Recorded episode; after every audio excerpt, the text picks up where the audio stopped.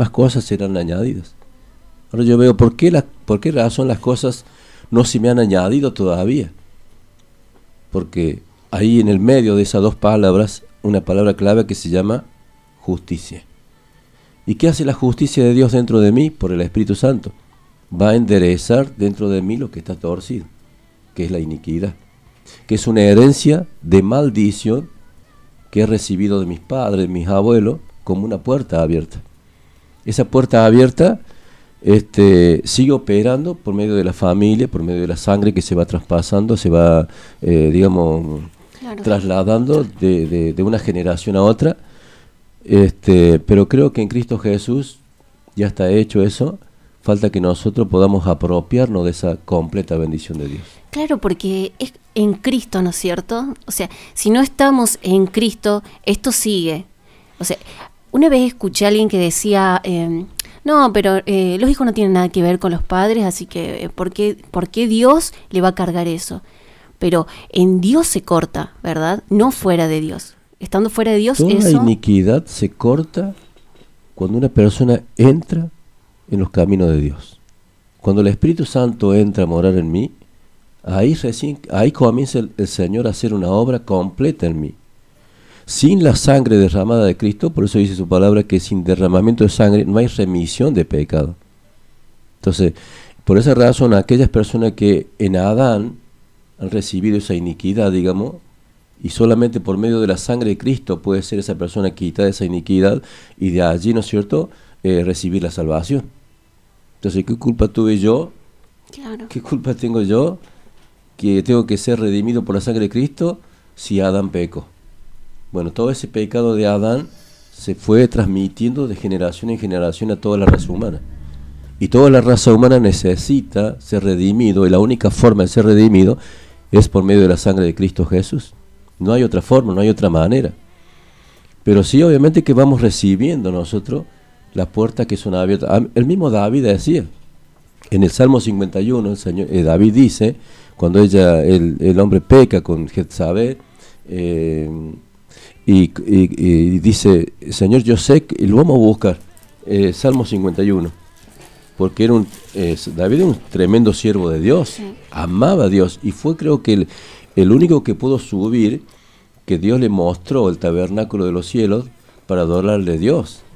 O sea, él le pasó, creo que le pasó como le pasó a Moisés, cuando le subió Dios para mostrar el tabernáculo. O sea, ¿cuál es el, el diseño único del tabernáculo? El que le mostró Dios en el cielo no hay muchos tabernáculos, hay uno solo. Y ese diseño Moisés tenía que hacerlo en la tierra. Ahora, ¿de dónde consiguió David eh, la forma de adorarle a Dios y que pudiera entrar al corazón de Dios eh, en el lugar santo de Dios? Fue cuando Dios, yo creo que le mostró a él la forma que la forma, digamos, o el diseño que estaba hecho en el cielo de cómo los ángeles adoraban a Dios. Yo creo que David recibe eso y cuando recibe eso, este hombre que tenía un corazón conforme al corazón de Dios. Y cierto, y muchos pueden decir, pero mira, fallo. Pero acá explica por qué fallo. Y dice, ten piedad de mí, oh Dios, conforme a tu misericordia, conforme a la multitud de tus piedades, borra mis rebeliones, dice. Qué tremendo, él reconoce su rebelión. Porque acá en el libro de, eso vemos que dice que él eh, visita la iniquidad, la rebelión y el pecado. Y vemos que son tres cosas diferentes. O sea, ¿qué es la iniquidad? Es el principio del mal, donde surge el mal, donde, digamos, eh, se tuerce, ¿cierto? E, ese, ese, ser perfecto que el diablo se torció y ahí comienza esta iniquidad. O sea, la iniquidad es la raíz de todos los males. Ahí viene la rebelión y después como consecuencia de la rebelión viene el pecado. ¿Cierto? Son tres cosas distintas. Por eso a veces oramos nosotros por una persona, supongamos que tiene un, problema de droga, y hablamos por la droga, oramos por la droga, y la persona es como que deja un tiempo la droga y después vuelve de nuevo. ¿Cierto? Yo veo tres cosas acá. Un árbol. Un árbol tiene una, una el fruto, tiene un tronco y tiene las raíces. Yo creo que el fruto de ese tronco viene a ser el pecado. Y creo que el tronco viene a ser la rebelión, o sea, la maldición. Y, la raíz de eso es justamente la iniquidad. Entonces, mientras nosotros no saquemos esa raíz no cortemos con esa raíz definitivamente, lo demás va a volver a surgir con el tiempo. La oración va limpiando a esa persona, pero ¿qué pasa? Que con el tiempo vuelve a surgir de nuevo. Y, así vamos lidiando permanentemente, lidiando permanentemente eh, por años. Y esa persona, como dice acá la palabra, ¿cierto? No, eh, eh, no, puede, no puede todavía sujetar eso debajo de sus pies. ¿Por qué? Porque todavía sigue la raíz opera. y sigue creciendo. Y sigue de nuevo con el tiempo, crece, pasa un tiempo, vuelve a crecer y pasan años. Y acá David dice esto, eh, conforme a la multitud de tus piedades, borra mis rebeliones, lávame más y más de mi maldad y límpiame de mi pecado. ¿eh? Ahí habla de tres cosas, rebelión, maldad y pecado. Vuelve de vuelta a pronunciar esas palabras, porque yo reconozco mis rebeliones y mi pecado está siempre delante de mí. Contra ti, contra ti solo he pecado y he hecho lo malo delante de tus ojos, para que seas reconocido justo en tus palabras y tenido por puro en tu juicio, he aquí, y aquí viene la palabra, he aquí, en maldad he sido formado. ¿Qué significa maldad? Iniquidad. En esa iniquidad, en esa iniquidad, digamos, en eso torcido, él fue formado. Él recibió como una herencia una puerta abierta de una maldición generacional que tiene que ver con la línea justamente de lo que él pecó. Él no se está justificando, él dijo esto, como dice también la palabra, dice, siento dentro de mis miembros una guerra, una lucha interna. Mi espíritu contra la carne, mi carne contra mi espíritu, dice, y estos se oponen entre sí y queriendo hacer lo bueno, hago lo malo que no quiero. Había una fuerza interna que lo impulsa. Obviamente que yo tomo la decisión de pecar. Claro. Yo decido pecar pero hay algo que me impulsa dentro de mí y que una fuerza que lucha constantemente, lucha constantemente justamente para hacerme caer en eso.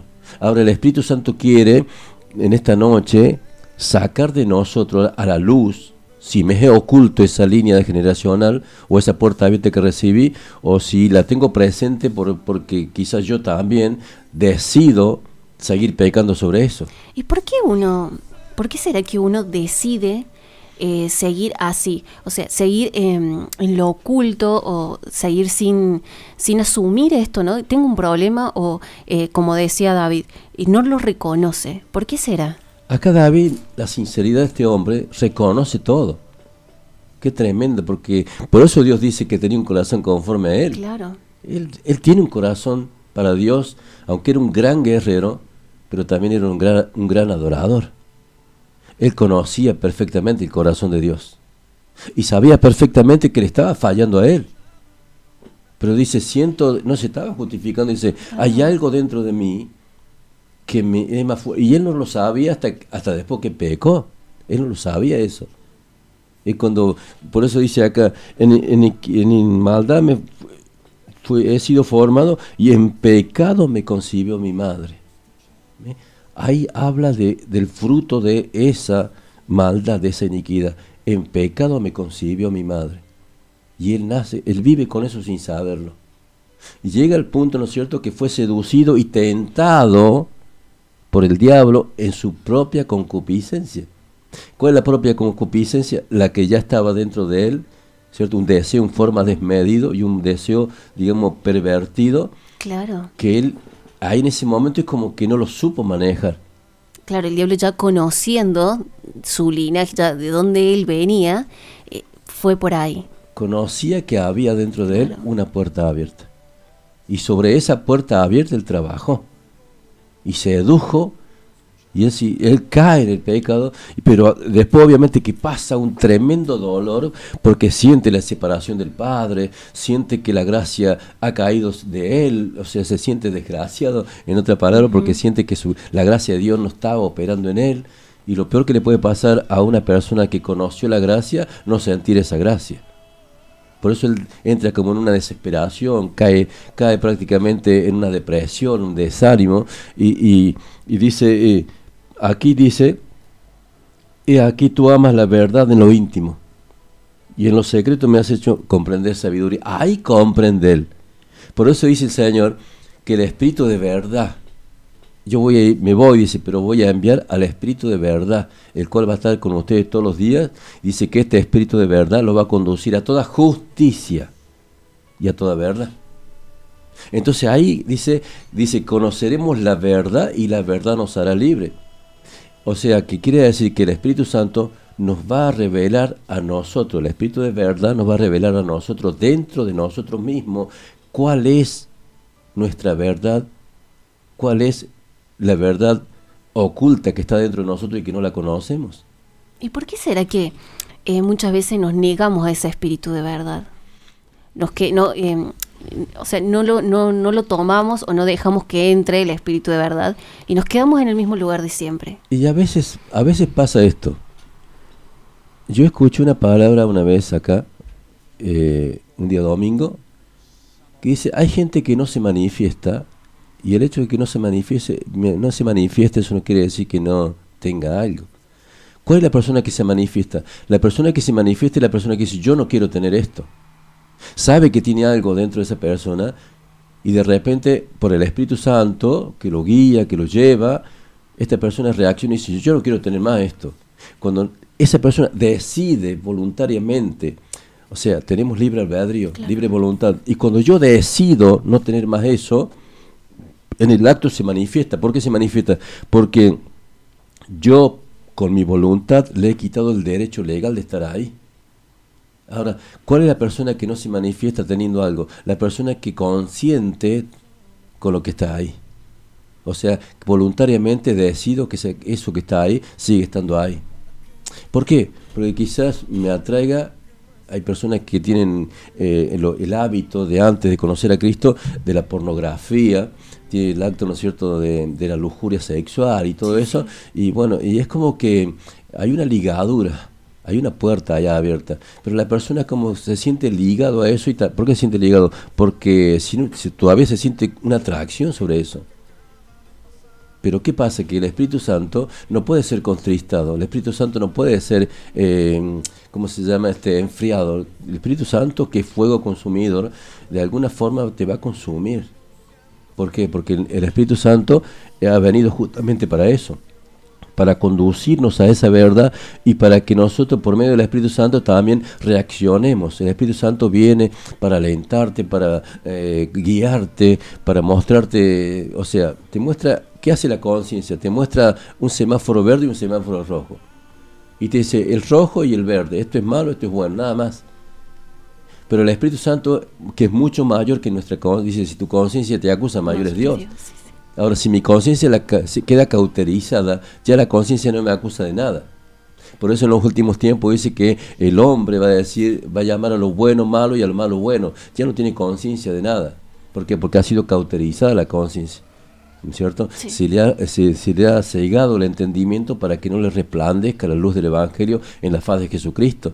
Entonces esa persona, eh, al no decidir, al no decidir ser libre, es como que está, digamos, todavía atesorando lo que hay, hay personas supongo como que dicen bueno eh, yo tengo carácter un carácter malo no carácter fuerte carácter malo el carácter fuerte y carácter malo hay personas dicen no yo tengo un carácter malo lo recibí de mi padre mi padre también era así pero yo también quiero ser así entonces esa persona es como que eh, va a tener luchas tremendas. Sí. porque la justicia de Dios va a seguir operando dentro de él ¿cierto? Va a seguir operando y, como se sabe decir un amigo mío, eh, o aprendes por trituración o aprendes por obediencia. O sea, creo que es más fácil aprender por obediencia y no por trituración, que Dios te lleve a un, a un lugar de sufrimiento tal que te tenga que quebrar. Porque cuando te quiebra duele. Y te va a quebrar justamente a donde, a donde más te duela o, te va a quebrar en esa área de tu vida que vos eh, no querés soltar. Supongo que hay personas que la quiebra Dios en el área de, lo material y no le duele porque no le importa lo material, no lo va a tocar ahí Dios.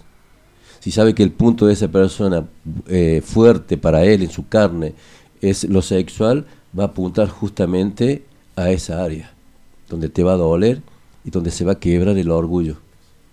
Dice que Dios resiste a los soberbios y da gracia a los humildes, dice, porque al orgulloso dice que lo mira de lejos el Señor. No, no puede trabajar con el orgullo de una persona. Tiene que quebrarlo hasta que la persona se humille y reconozca, como hizo David, reconozco, Señor, que he pecado contra ti, que te fallé a ti, Señor. Pero mira, Señor, dice, en maldad fui formado. Y hay una parte que dice, mi, mi embrión vieron tus ojos, Señor. Y el Señor lo miraba, obviamente que dice acá, seguía diciendo en Éxodo, que dice el Señor, dice, y entonces Moisés apresurándose, bajó la cabeza hacia el suelo y adoró. Y dijo, si ahora Señor he hallado gracia en tus ojos, que vaya ahora el Señor en medio de nosotros, porque es un pueblo de dura servir y perdona, Señor, dice, perdona nuestra iniquidad y nuestro pecado, y tómanos por tu heredad. Hoy somos nosotros somos coherederos juntamente con Cristo Jesús. Yo hacía recibir a Cristo a dos personas un matrimonio y le dije, ahora estoy, eh, dice, a los, que, a los que creen en mi nombre y a los que me reciben en su corazón, yo le doy el poder de ser hechos hijos de Dios. Ahora ustedes ya no son cualquier cosa, son hijos de Dios. ¿Por qué son hijos de Dios? Porque el Hijo de Dios, Jesucristo, ahora mora en nuestros corazones y por medio de Él nos has hecho partícipe de esta herencia, de ser hechos hijos de Dios. Somos coherederos juntamente de Dios con Cristo Jesús en las riquezas espirituales. Somos coherederos, ya no somos cualquier cosa. Por eso sigue diciendo acá, eh, por tu, tómanos por tu heredad. Y él contestó, he aquí, yo hago pacto delante de todo tu pueblo, haré maravillas que no han sido hechas en toda la tierra, ni en nación alguna, y verá todo el pueblo en medio de la cual estás tú, la obra de Jehová, porque, se, porque será cosa tremenda la que yo haré contigo. Qué tremendo. Usted sabe que con respecto a esto que decía usted de que quebrar, eh, me pasó mucho que yo tenía un carácter así, era un carácter eh, malo al que yo decía que era fuerte porque en esto de, no reconocer que tenía un carácter mal forjado por situaciones terribles vividas en, la niñez, yo decía, eh, voy a ser distante. Eh, herí muchos amigos, alejé a muchas personas por tener este carácter, pues yo decía, si yo me encariño mucho, si yo abro mi corazón, no quiero que nadie se entere de esto, y aún con mi familia. Y el amor que yo tenía hacia mi familia, ah, por ahí fue donde Dios me quebró donde Dios dijo, bueno, si no querés esto, llegó un momento que yo le dije, yo no quiero esto, porque no se lo quiero pasar a mi hija. Señor, realmente no quiero esto, porque veía que me alejaba aún de mi familia, yo con tal de no, de no herir a mi familia con esto y contarle, eh, me alejaba. Era muy fría, muy distante, muy... No, no me gusta que me abrace, no, no, nada, no compartía. Hasta que llegó un momento que yo le decía, Señor, no quiero más esto, no, no quiero pasarlo a mi hija. Y ahí donde fue donde Dios quebró donde Dios quebró e, esto de mi carácter y donde Dios me libró de un montón de cosas que uno ni siquiera sabe, que, que yo ni siquiera sabía que había en mí. Exactamente. Por eso dice, eh, dice acá, hay una, dice la, la, puerta a las heridas. ¿Recuerdas algún hecho traumático en tu infancia? Es necesario recordarlo. Si no lo recordas, el Espíritu Santo te lo va a recordar. ¿Sufriste abandono, rechazo, falta de afecto? ¿Te castigaban con violencia? ¿Sabes si tus padres deseaban un niño del sexo opuesto? Eso también es malo. Porque uno le va inculcando al niño en el vientre lo opuesto de lo que ya es. Mucha gente piensa que no, no se da cuenta, es pequeño. Y sí, ellos absorben todo como mamá, como alguien que ha tenido eh, que ha podido tener este milagro, ¿no? De tener un niño. El niño sabe todo, cuando aun cuando su papá entra, y siente la voz del Padre, ellos ya empiezan a moverse en el vientre. Mire si ellos no van a recibir todo lo que uno habla. Cuando una persona es, supongamos en el caso de una violación, esa persona va, porque las mayores transferencias que se hacen de maldiciones y también de demonios es a través del acto sexual. Cuando una persona está violada, supongamos que no es incesto, vamos a ver otro problema más después del incesto. Esa persona va a recibir ese, mm, transferencias de espíritu y maldiciones. Esa su, persona va a comenzar a sufrir algo. se vuelve una persona frígida, frígida una persona que no siente nada. No le importa estar con una persona, nada, no le importa, no siente nada. Se volvió un hielo, digamos. Murió a esa área. Y si no, se vuelve una persona, si un, un varón, se vuelve una persona homosexual, se vuelve, o sea, y si es mujer, y si es mujer, también ese ahí entre el adulterio, el lesbianismo, o sea, eh, se, va a otro, a otro, a otro, eh, ¿cómo se llama? A otra dimensión, digamos, a, todo lo opuesto, digamos. Y si y esa persona, ¿no es cierto? Eh, hasta que no sea libre totalmente de eso, va a subir, va a seguir sufriendo ese rechazo. Y eso, eso por eso, eso, eso hay que cortarlo sí o sí hay que cortarlo. Dios nos creó de una forma perfecta y la única persona que puede volver a restaurarnos para ser perfectos nuevamente es Dios. Totalmente. No hay otra persona. No hay nada, no hay psicólogo, no hay nadie. Por eso dice acá el niño, eh, ¿sabes si quieren, si quisieron abortarte? Porque, porque cuando una persona abort, quiere, eh, quieren abortar a ese bebé, no se dan cuenta que le están transmitiendo a ese bebé en el vientre un rechazo tremendo un rechazo tremendo. Esa persona siente el rechazo y esa persona va a nacer con ese rechazo. Y se va a sentir rechazado por todas las personas, va a rechazar a otras personas, eh, se va a sentir rechazado a sí mismo. ¿Por qué? Porque la madre, sin darse cuenta, muchas veces por, por lo que sea, quiso que tenía la, la tendencia de abortar. Y y el bebé lo sabe perfectamente. Una vez me tocó ir a un hospital ahora por un bebé. Yo he ido a muchos hospitales, siempre iba mucho a los hospitales y al, hospital del niño también he ido mucho. Y ese día me eh, fui a ver a un, a un bebé chiquito, así como de cinco meses, y, y, ese bebé se estaba muriendo y le ponían todo lo que tenían que ponerle y no le hacía nada. Yo cuando voy ahí, entro a ese lugar, los padres me llevaron, cuando yo entro a ese lugar, estaba la camita ahí, el bebé así transparente, las venitas transparentes, eh, con los cables o con el suerte, o sea, una cosa impresionante. Y sentí una voz interna del Espíritu Santo que me dijo que ese bebé estaba totalmente depresivo y que no quería vivir. Por eso, por más que le, dieran lo que le dieran, ese bebé, le hacían, eh, digamos, le hacían todos los, estudios y no le encontraba nada que tenía. Pero el bebé se iba muriendo, se iba cada vez consumiendo más. Y mucha gente dice, pero ¿cómo un bebé estar depresivo? Sí, porque en el vientre, cuando estaba en la madre, la madre estaba depresiva. La madre estaba depresiva, angustiada, con problemas mm, emocionales, traumas emocionales y muchas cosas más que sufrió dentro del el ámbito de su familia. Bueno, y el bebé nació con ese trauma.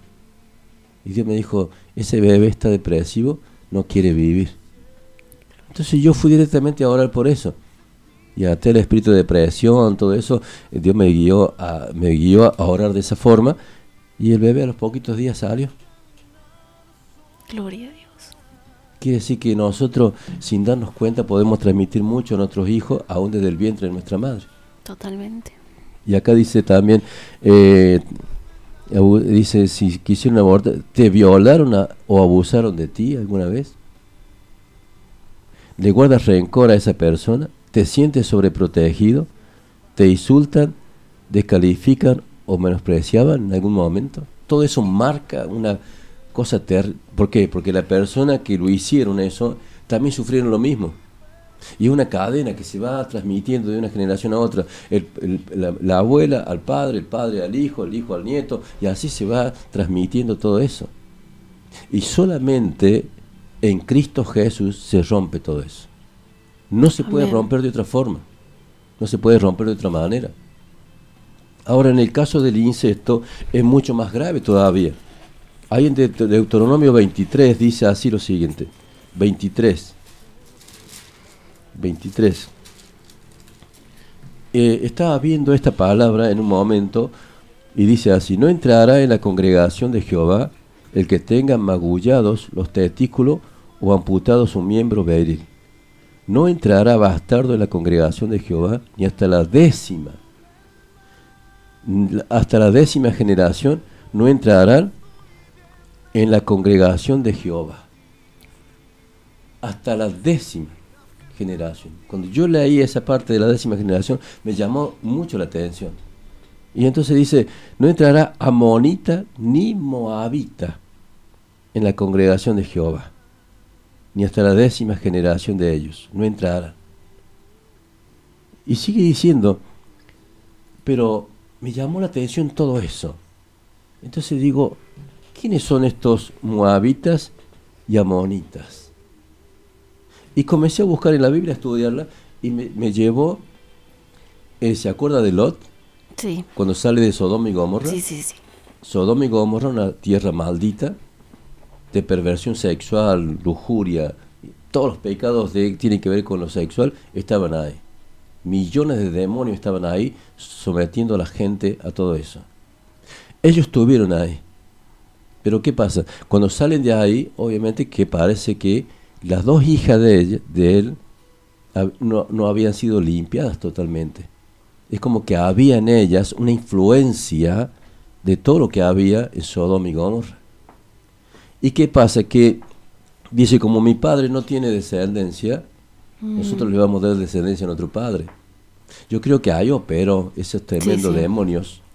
Y dice que los dos, las dos hijas lo violan al padre. Sí lo primeramente lo embriagan, lo embriagan en una cueva. Esa cueva habla de algo terriblemente oscuro, habla de, digamos, de un una situación de un lugar de tinieblas en lo físico, pero también en lo espiritual. Ahí vemos el entorno, todo eso que se movía. Y las dos hijas que hacen, lo violan al padre. De ahí, de esas dos violaciones, nacen estos dos hombres. O sea que estos dos hombres nacen los, amonitas y moabitas, nacen de un pecado terriblemente de incesto.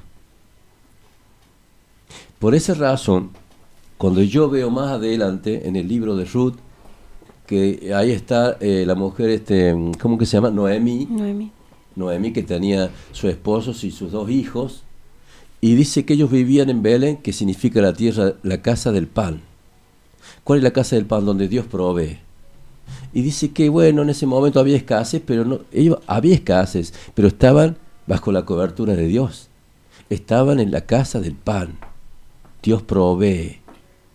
Si no quiere, Dios te va a proveer lo justo y necesario, no te va a hacer falta nunca nada. No he visto, dice, eh, joven fui envejecido y no he visto justo desamparado ni su descendencia que me andigue pan. Pero ellos tenían, parece que tenían otros planes en este momento de pandemia, lo que estamos pasando, quizás tengas otros planes, pero no te movas de la casa del pan. No te movas, no te muevas del lugar de la cobertura de Dios, aunque te esté dando un pedazo de pan todos los días. Porque el diablo te puede sacar de esa cobertura, llevarte a un lugar de mucha abundancia, pero cuidado, puede ser peligroso. Esta mujer se fue a dónde? Dice, vamos a ir a trabajar dónde? A los campos de Moab moabitas. ¿Qué pasa? Esta mujer dejó esa cobertura, se fue con los dos hijos, se fue con el marido, y allá, bueno, los dos hijos se casaron con dos mujeres. Una de ellas es Ruth. Qué tremendo. ¿Por qué? Porque Ruth era una moabita. Pero cómo Dios puede cambiar a través de su gran misericordia, cuanto más ahora por la sangre de Cristo. Gloria a Dios. Ella pierde su esposo, pierde sus dos hijos, y de repente en un momento dice, me vuelvo a mi casa de donde salí. Por eso dice, ya no me llamo más eh, Noemí, que significa dulzura, me voy a llamar Mara, que significa amargura, porque salí de mi casa con todo y he vuelto voy vacía, sin nada. He perdido todo. Por eso no conviene, por más situación que pase el mundo, por más que situación que pase, que estemos pasando, nunca moverse bajo la, de la cobertura de Dios porque ahí estamos completos y estamos seguros. Y, dice, y habló y le dice a las dos nueras, dice, dice a las dos nueras, dice una, dice de ustedes, ustedes quédense acá en su, en su pueblo, dice, en su tierra, y yo me voy a volver de donde salí, a mi pueblo. Entonces había una mujer de, de esas dos, que era Ruth, la moabita, ¿cierto? Y dice, no, dice, yo la amaba tanto a esta mujer que dice, no, yo no me voy a quedar aquí, dice, yo me voy a ir contigo. No, pero dice ella que edad, te dice, porque ¿para qué te va a ir conmigo? Eh, no, yo me voy a ir contigo, ¿sabe por qué? Dice, porque a partir de ahora, ahí es cuando rompe ella esa maldición. Y dice, yo, dice, ahora dice yo, tu pueblo será mi pueblo y tu Dios será mi Dios. Gloria a Dios. Acá, maestro, discúlpeme, están mandando preguntas y una de ellas es, dice, estoy transitando un embarazo no deseado y tuve un pensamiento de abortar. ¿Cómo hago para cortar con todo eso para que mi bebé nazca libre? Ahora, en este momento, enseguidita vamos a hacer una oración, una oración para cortar todo eso. Gloria a Dios. Amén. Y para que ahora ella, eh, con el amor de Cristo, con el amor de Jesús, ella va llamándolo al Hijo y transmitiéndole ahora no solamente el amor de madre, sino también el amor que opera por el Espíritu Santo, por medio de Jesucristo en nosotros. Él le va, ella le va a ir transmitiendo ese amor y ese amor todo lo puede. Amén. Ese amor todo lo puede. No hay nada que pueda escapar de ese amor. Amén. Por eso yo veo ahí esta escena, ¿no es cierto? De, la, de Rula Moabita, y ella se vuelve con Noemí a, a Belén y dice que termina esta mujer, Ruth la Moabita, termina casándose con vos, que era un pariente de Noemi, del padre, de, y dice, y yo la voy a redimir a ella, la voy a redimir, o sea, le, le, la hacía partícipe de toda su herencia, de todas sus posesiones, y a partir de, de, no solamente que se casa con ella, la redime de toda esa cosa mala, sino que también comienza a formar parte ahora de la familia del pueblo de Dios. Gloria a Dios. Ahora ellos dos tienen un hijo que se llama Obed. Obed es el padre de Isaí. Isaí es el padre de David. Y David es el linaje donde nació Jesús. Mire de dónde surge ahora esta mujer, la, la, Moab, la Moabita, cuando no había esperanza para ellos de nada, cómo por una, por una decisión de Dios, porque somos predestinados desde antes de la fundación del mundo para cumplir un propósito. Pero Dios la había escogido a ella con un propósito. Por eso le digo a esa persona que en otro lado que, que no hay ningún pecado oculto, ningún pecado que pueda ser grave, por más grave que sea, si esa persona se arrepiente, que la sangre de Cristo no pueda limpiar. Gloria a Dios. Y que la sangre de Cristo no los pueda a nosotros redimir ¿cierto? Y, y, a través del Espíritu Santo formar parte ahora de la familia de Dios y de esta nueva herencia que tenemos en Cristo Jesús. Amén. Tremendo lo que dice. Recién haciendo cálculos en mi cabeza, 10 generaciones. Y si se va a lo más mínimo 20 años por cada una generación, son 200 años. Amén. Acá le damos bienvenida a Evelyn que nos está haciendo compañía. Así que Eve, sentite en toda la libertad cuando vos quieras el micrófono es tuyo también. Acá hay otra pregunta que dice, eh, maestro, desde niño fui abusado en dos oportunidades y es un recuerdo horrible que me atormenta y, me y a causa de eso siento un rechazo muy grande hacia homosexuales, travestis. Quisiera ser libre, porque este peso es tremendo. Quisiera preguntarle primeramente si esa persona ha recibido a Cristo en su corazón. Gloria Por eso decimos al principio que aún muchas personas que han recibido a Cristo en su corazón, dice que, toda, dice que todavía estas cosas que Jesús puso debajo de sus pies en la cruz del Calvario, que todavía es como que no tenemos posesión de ellas. Por eso eh, para mí es muy importante saber si es un hijo de Dios o si no es un hijo de Dios. Si es un hijo de Dios y todavía sigue padeciendo eso, bueno, tiene que ser libre.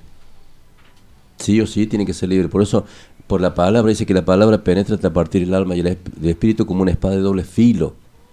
Gloria ¿Y qué pasa? ¿Para qué entra? Para sacar eso. La palabra y la, el Espíritu Santo trabaja por la palabra. Amén. Y no hay ninguna área de nuestra vida que la palabra como espada de olfiro no pueda penetrar. Y si penetra es porque quiere que esa persona sea libre y sea restaurada. Hay muchas personas que hoy hablamos de mucho de restauración, pero yo le pongo un ejemplo. El otro día le decía a Evelyn. Yo, yo voy al colegio cuando era chico, tenía, iba a primer grado. Y, había un chico que iba a quinto grado, que era más grande. Y ese chico me pegaba todos los días, me lastimaba. Yo llegaba a mi casa, mi madre me curaba, Pero volví el otro día y el chico me seguía pegando. Volví a mi casa, me seguían curando. Volví a la escuela, me seguían pegando. O sea, hasta que esa, esa persona va a ser restaurada completamente, cuando nosotros en la oración saquemos a esa persona que te sigue lastimando. Y esa persona se llama diablo o un demonio que tormenta. ¿Y, qué pasa? Que surge esto cuando decimos, bueno, yo mañana voy a traer a mi hermano. Ese chiquito más chiquito dice, mañana, viene el hermano que tiene 18 o 20 años y ¿qué hace el otro que le pegaba antes? No, no, no lo toco más este. ¿Por qué no lo toco más? Porque va a venir el hermano y listo, voy a, voy a terminar eh, siendo golpeado yo. Entonces, ¿qué hace? Entonces, ¿qué quiere decir con esto? Que si yo estoy solo, eso va a seguir actuando. Pero si Cristo, que es el más grande, está conmigo, por eso dice, ¿quién podrá tocar a uno de mis hijos? Amén. Dice el Señor. Tendrá que primeramente pasar por mí o meterme el dedo en la niña de mi ojo, dice el Señor. Y eso es lo que quiero que la persona entienda, que si yo estoy con Cristo, si estamos con Cristo, ninguna cosa extraña podrá dominar mi vida a no ser que yo todavía le siga dando ese lugar. Amén. Justo Por eso quiero que en esta noche esas personas eh, no solamente sean restauradas, sino que también sean libres para poder extenderse, para poder cumplir un propósito de parte de Dios, porque si no ese obstáculo va a estar siempre ese obstáculo está siempre, en un área de tu vida va a estar siempre. Si en el ocultismo, una persona que anteriormente ha practicado el ocultismo, eh, ¿qué digo ocultismo? Aquella persona que practica la brujería, la hechicería, o aquella persona que frecuentó simplemente el horóscopo, o aquella persona que jugó a la tabla, a la ouija, o viste... En la Biblia se compara y dice que la, la, rebeldía o la rebelión es, es, es como el ocultismo, dice.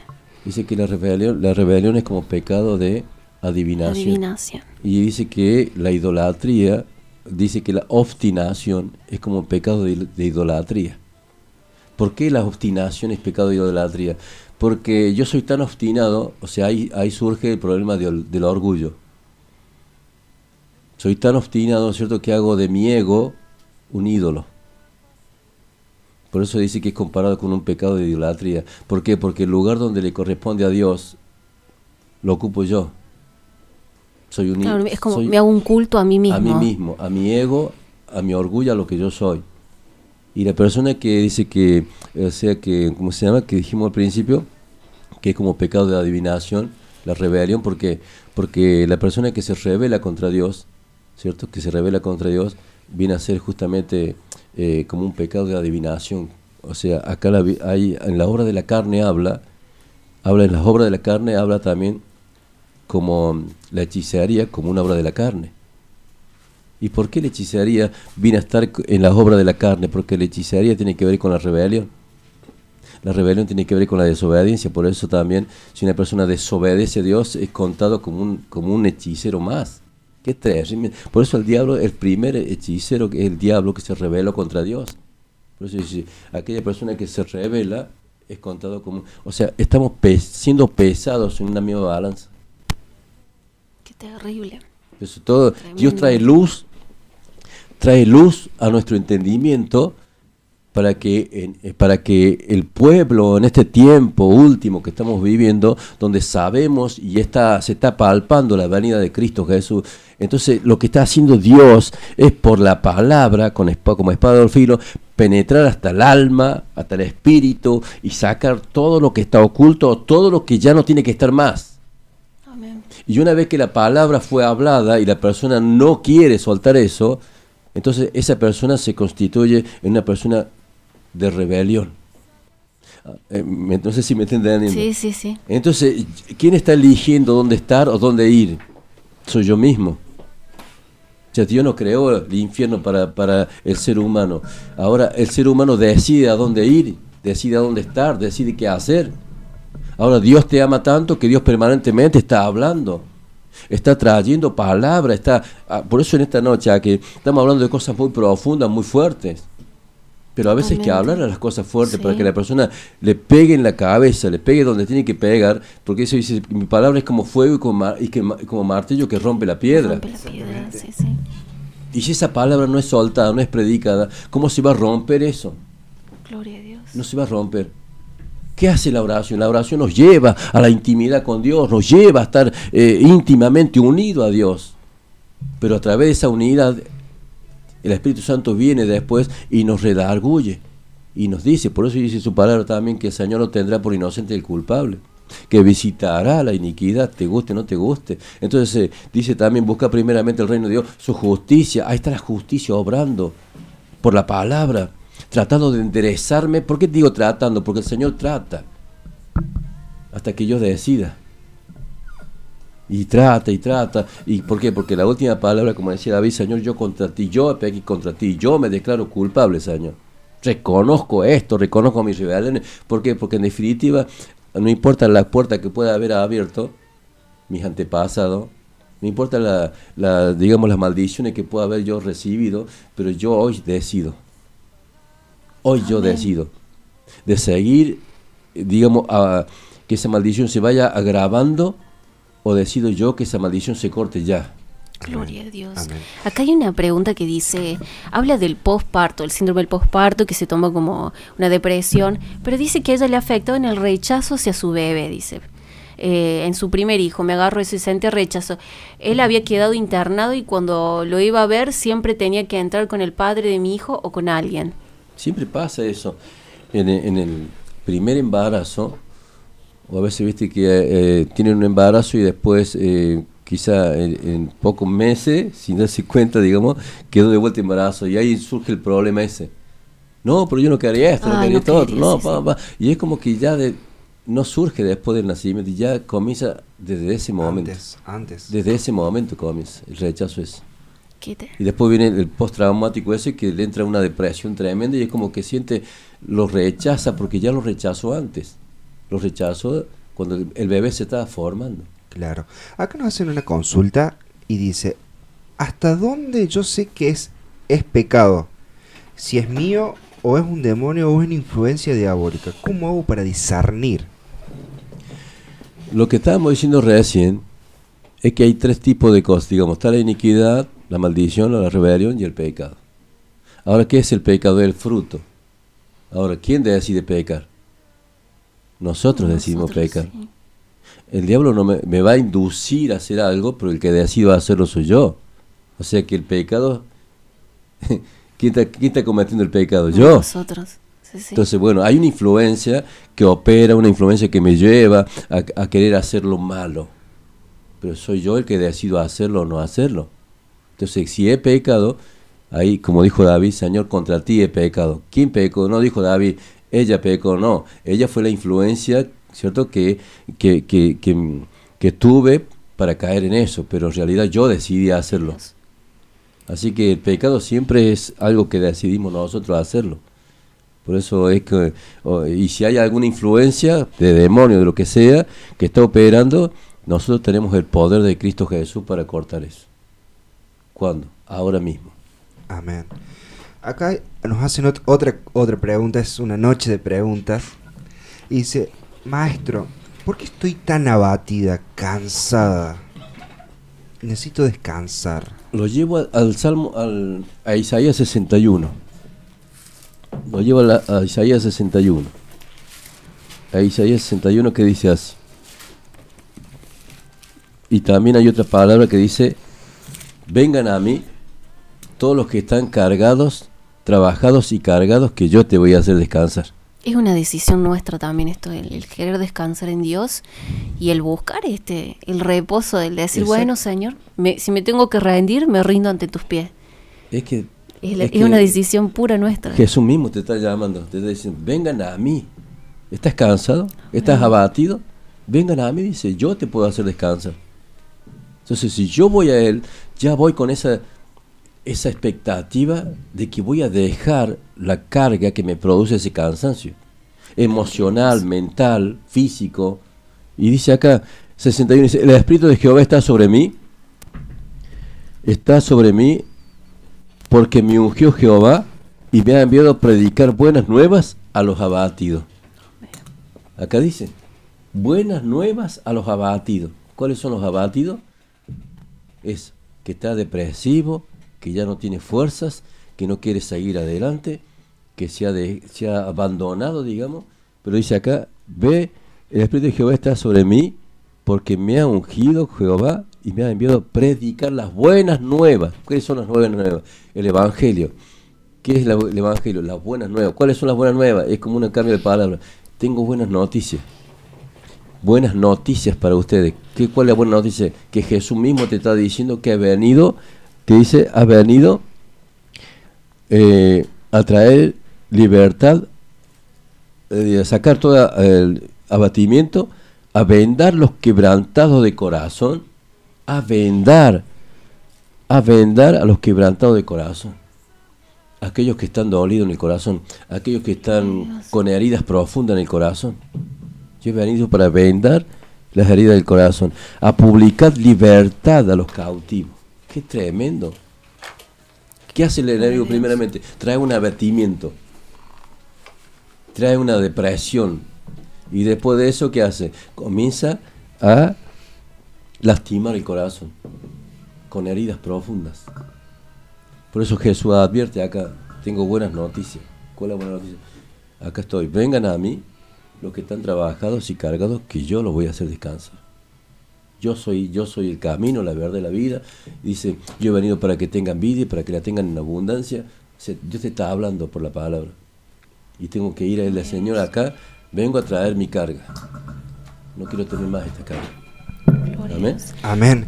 Y acá siguen las preguntas y sigue, dice, hola, tengo pánico, no tengo descanso en la mente, echo fuera todo, todo el día, estoy turbado. ¿Cómo hago? Estoy en oración y ayuno, pero no hay forma. Bueno, en ese caso ya tiene que buscar ayuda. Que alguien lo ayude a orar para traer una libertad a esa persona. Que ya no tiene fuerzas para salir de ahí. Tiene que buscar ayuda urgente, que alguien, alguien la ministre y que la acompañe y que la ayude a salir de esa situación. Acá hay otra pregunta, dice, ¿cómo puedo enfocar mi oración hacia mi esposo? Eh, porque no entendía su actitud aún siendo un hijo de Dios hasta que descubrí su debilidad hacia las mujeres. Y, son sus ojos lo que lo hacen caer, la seducción. Bueno, eh, ahí me gustaría saber si el, esposo es creyente, si el persona no, es creyente. Acá dice que eh, no puede entender su actitud aún siendo un hijo de Dios.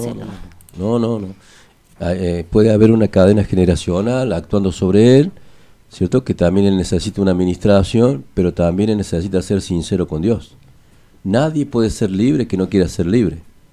No sé si me entiende. Nadie puede ser libre que no quiera ser libre y nadie puede ser sano interiormente que no quiera ser sano. o sea, nosotros tenemos que estar dispuestos a rendirnos a Dios completamente para que Dios haga la obra completamente. Amén. Es como que a veces nosotros vamos en oración y le contamos a Dios lo que, lo que nosotros queremos contarle, lo que no lo que nos, digamos, y obviamos, eh, lo que nos conviene contar. Es, como decimos el, el, estudio pasado. Le decimos, Señor, pasa hasta acá, pero no pasa el cuarto del fondo. Había una persona que me dijo un día, eh, no sabe que yo tengo un problema, maestro. ¿Cuál es el problema? Eh, que no puedo llamar Padre a Dios, dice. Yo lo amo con toda mi alma, Dios, pero cuando voy a orar no puedo llamarlo Padre. Y seguía hablando y no sabe que no puedo llamarlo Padre. Que... Le digo, eh, ¿por qué no me dice todo? Hermana, ¿por qué no me dice todo? ¿Por qué no cuenta todo? Sí, la verdad dice que, ¿sabe por qué me pasa esto? Porque yo tuve un problema muy grave con mi padre. O sea, el padre la había violado a él cuando tenía a, a ella, cuando tenía ocho años. Esa relación que no tuvo con el padre es como que le costaba tenerla con Dios. Entonces, o sea, había en lo profundo de su alma una dureza tremenda en contra de su padre, ¿cierto? Y, y eso también la llevaba a, tener, a no tener esa relación completa con Dios como padre. Entonces, ahí está la administración del Espíritu Santo que, te guía para ver de qué forma hablar con esa persona por la palabra y qué forma orar en la administración para que esa persona suelte a su padre de perdonarlo y, y tener una y de esa forma tener una buena relación con el Padre. Cuando uno tiene una relación buena con el Padre, va a tener una buena relación con Dios. Amén. Cuando uno tiene malas relaciones con el Padre, es como que después te cuesta tener una buena relación con Dios. Por eso yo creo que en esta noche a esas personas que están ahí, que dicen, bueno, como esa mujer que habló del marido, que no, que no, eh, mire, yo creo que Dios es claro. Y si es un hijo de Dios, Dios es claro y te está hablando en esta noche. Hoy es el día para que marques una línea.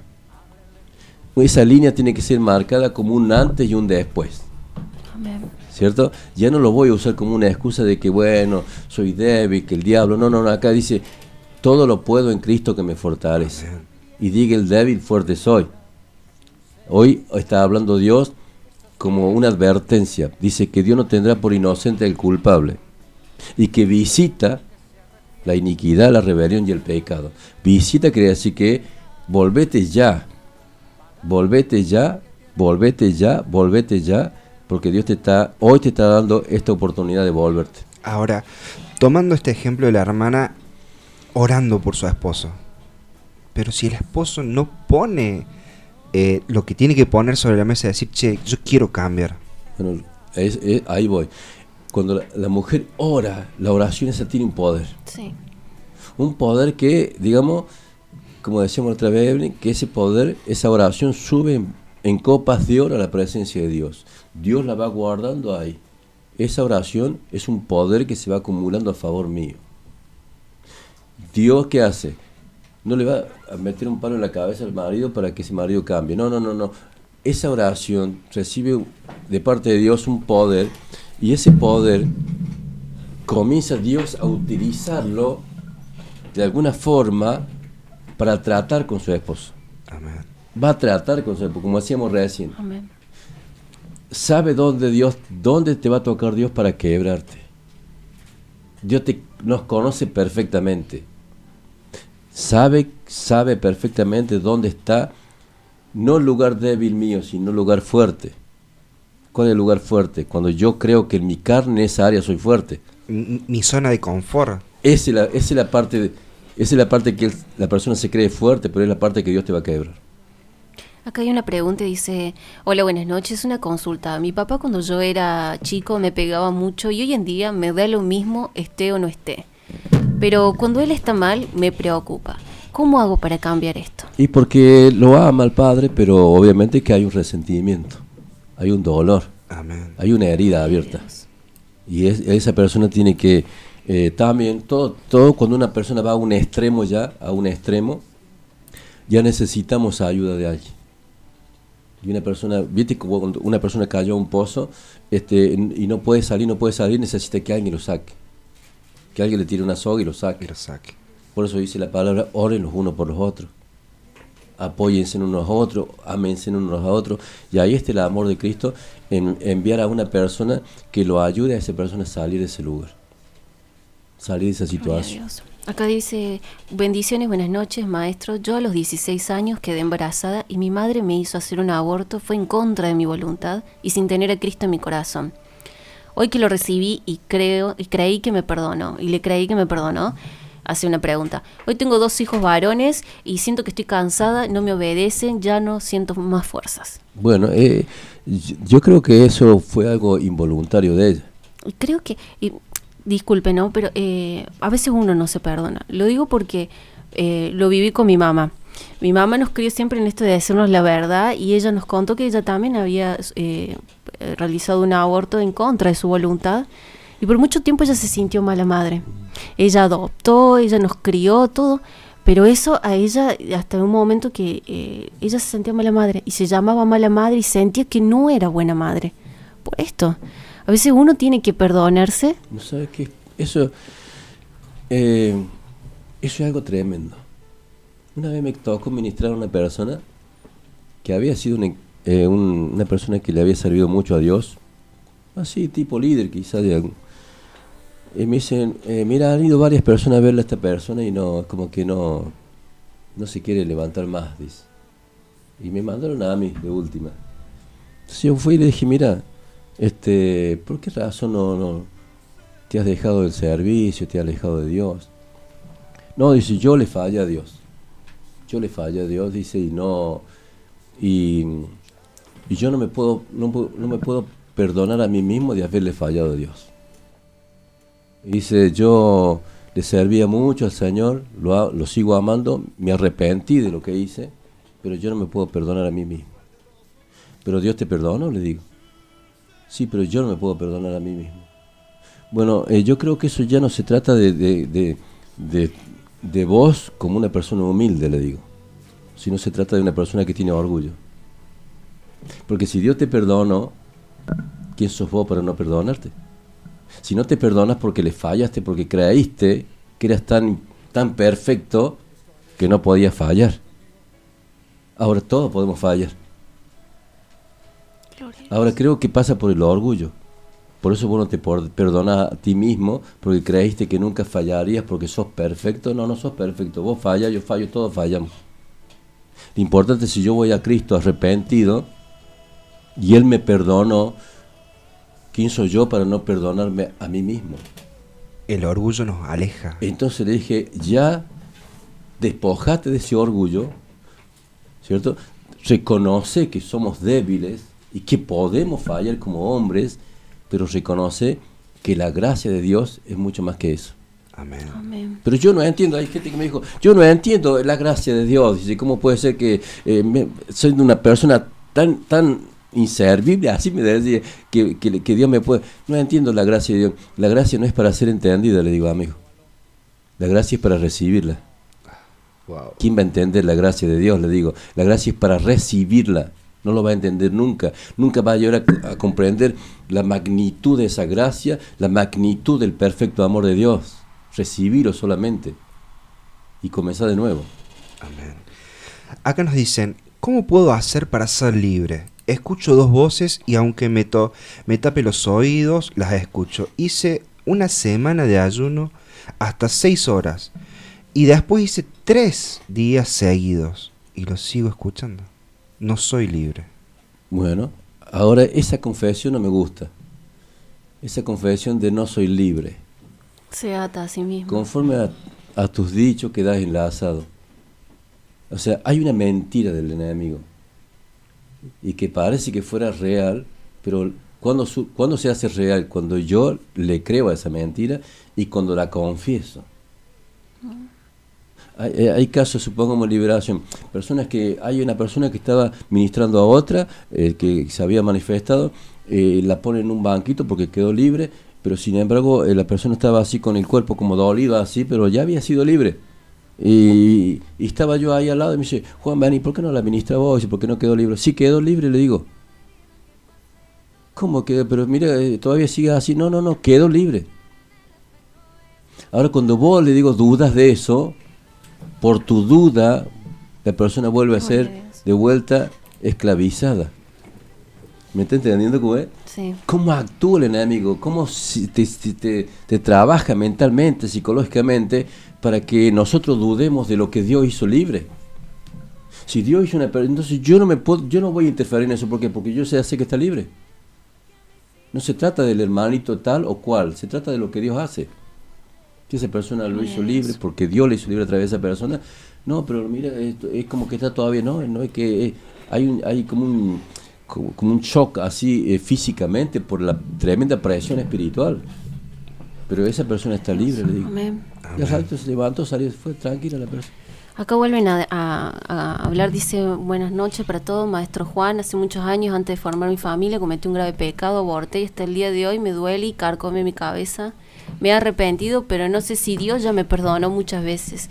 Estoy intranquila y muy mal humor, me enojo con facilidad y ya no quiero seguir así. Quiero estar en paz y disfrutar de mi familia, de mi esposo y de mis dos hijos. Bueno, Dios ya la perdonó. Recién hablábamos de Ruth, justamente toqué el tema de Ruth, para que podamos ver nosotros cuál es la gran misericordia de Dios. Y dice que Jesucristo está en el tabernáculo de los cielos, en lugar santísimo, intercediendo por nosotros. Y, y- y sobre el propiciatorio celestial, la sangre de Cristo ahí, viva, caliente, viva, latente. Y el Señor como sumo sacerdote que traspasó los cielos, Padre, esa persona se, se arrepintió, esa perso- persona vino a ti con un poder de arrepentimiento, Señor. Mira mi sangre, yo di mi sangre por ella. Entonces el Padre te ve a través de esa sangre y te ve santo, te ve, te ve justificado y santo. Gloria a Dios. Y lo que Dios dice que cuando Dios perdona, nunca más, dice, ¿qué dice? Nunca más me acordaré de tu pecado. Nunca más. Entonces, Esa persona que dice eso tiene que saber de que Dios ya la perdonó. Que no se siga, que no se siga acusando a sí mismo o que el enemigo la acuse a sí mismo. Tiene que declararse libre ahora de esa influencia que le hace sentir culpable de algo cuando Jesucristo ya lo llevó en la cruz del Calvario. Y aparte porque eso también se transmite a su familia. Lo hablo como una, como una hija que vio a su mamá eh, mucho tiempo sumergida en la depresión por este tema, tirada en una cama. Y es muy triste para los hijos ver, eh, en mi caso teníamos mamá nada más. Imagínese eh, crecer de golpe y tener que cuidar a nuestra madre y levantarle el ánimo. En, en, algún momento dije, me recibí psicóloga, pensé. Pero Dios hace las cosas. Hoy, hoy la veo a mi mamá y una mujer diferente, una mujer feliz, y eso lo hace Dios. Así que en Dios no, no hay nada difícil. En Dios hay totalmente esperanza y creo que nosotros somos ejemplo de eso. Yo soy Jehová, Dios de toda carne. ¿Habrá algo difícil para mí? Amén. Lo dice Dios. Yo soy Jehová, Dios de toda carne. ¿Habrá algo difícil para mí? ¿Habrá algo que yo no pueda hacer? Eso es lo que tenemos que ver nosotros. Todo se recibe por fe y por amor y por amor, porque si yo no, no amo a una persona, siempre voy a dudar. Por eso dice que el perfecto amor echa fuera el temor. Amén. Si yo creo que esa persona me ama, me amó, dio su vida, su sangre, su vida por mí, ¿cierto? Para que yo sea salvo, para que yo sea libre. Entonces yo tengo que creer de que la obra que Él hizo, la hizo para mí.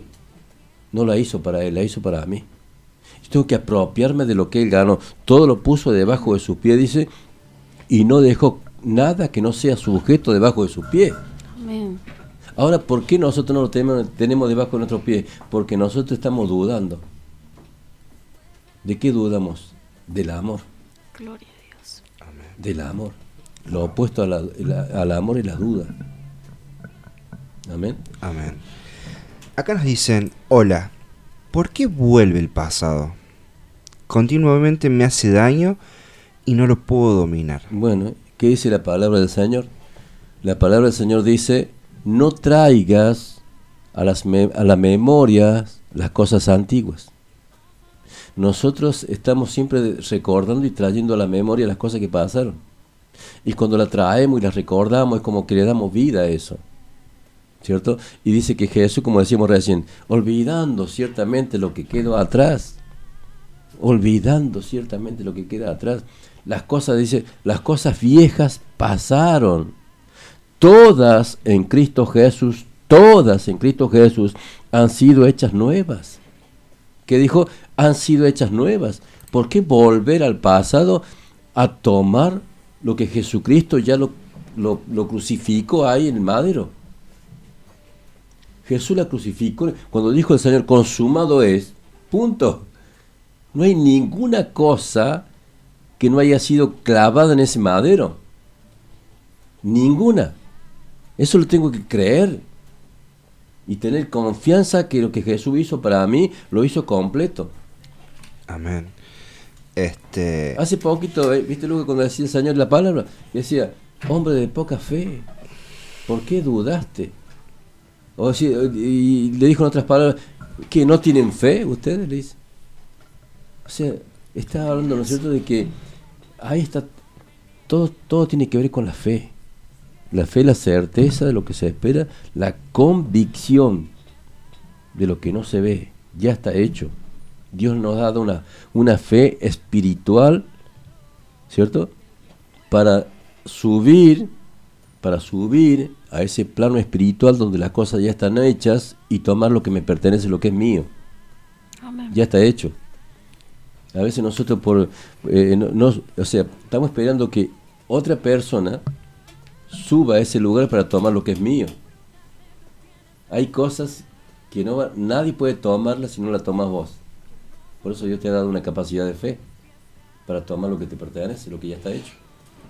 Acá nos preguntan cómo se rompen los yugos y fortalezas. El- la- los yugos se rompen a causa de la unción. Dice que el yugo, el- eh, la carga será quitada de tu hombro, el yugo de tu cerviz, y a causa de la unción el yugo se pudrirá. Ahora, ¿cuál es la unción que va a romper ese yugo? de otra persona que me unja, si no ha salido todavía ese yugo, por más que te hayan ungido muchas veces, quiere decir que no, no es con la unción de otros, Es con la- es con la unción de nuestra. Por eso dice que eh, eh, los, los- los toros, es los, como se llama, los bueyes trabajaban con el yugo puesto sobre ahí. Esto era una madera que era el yugo.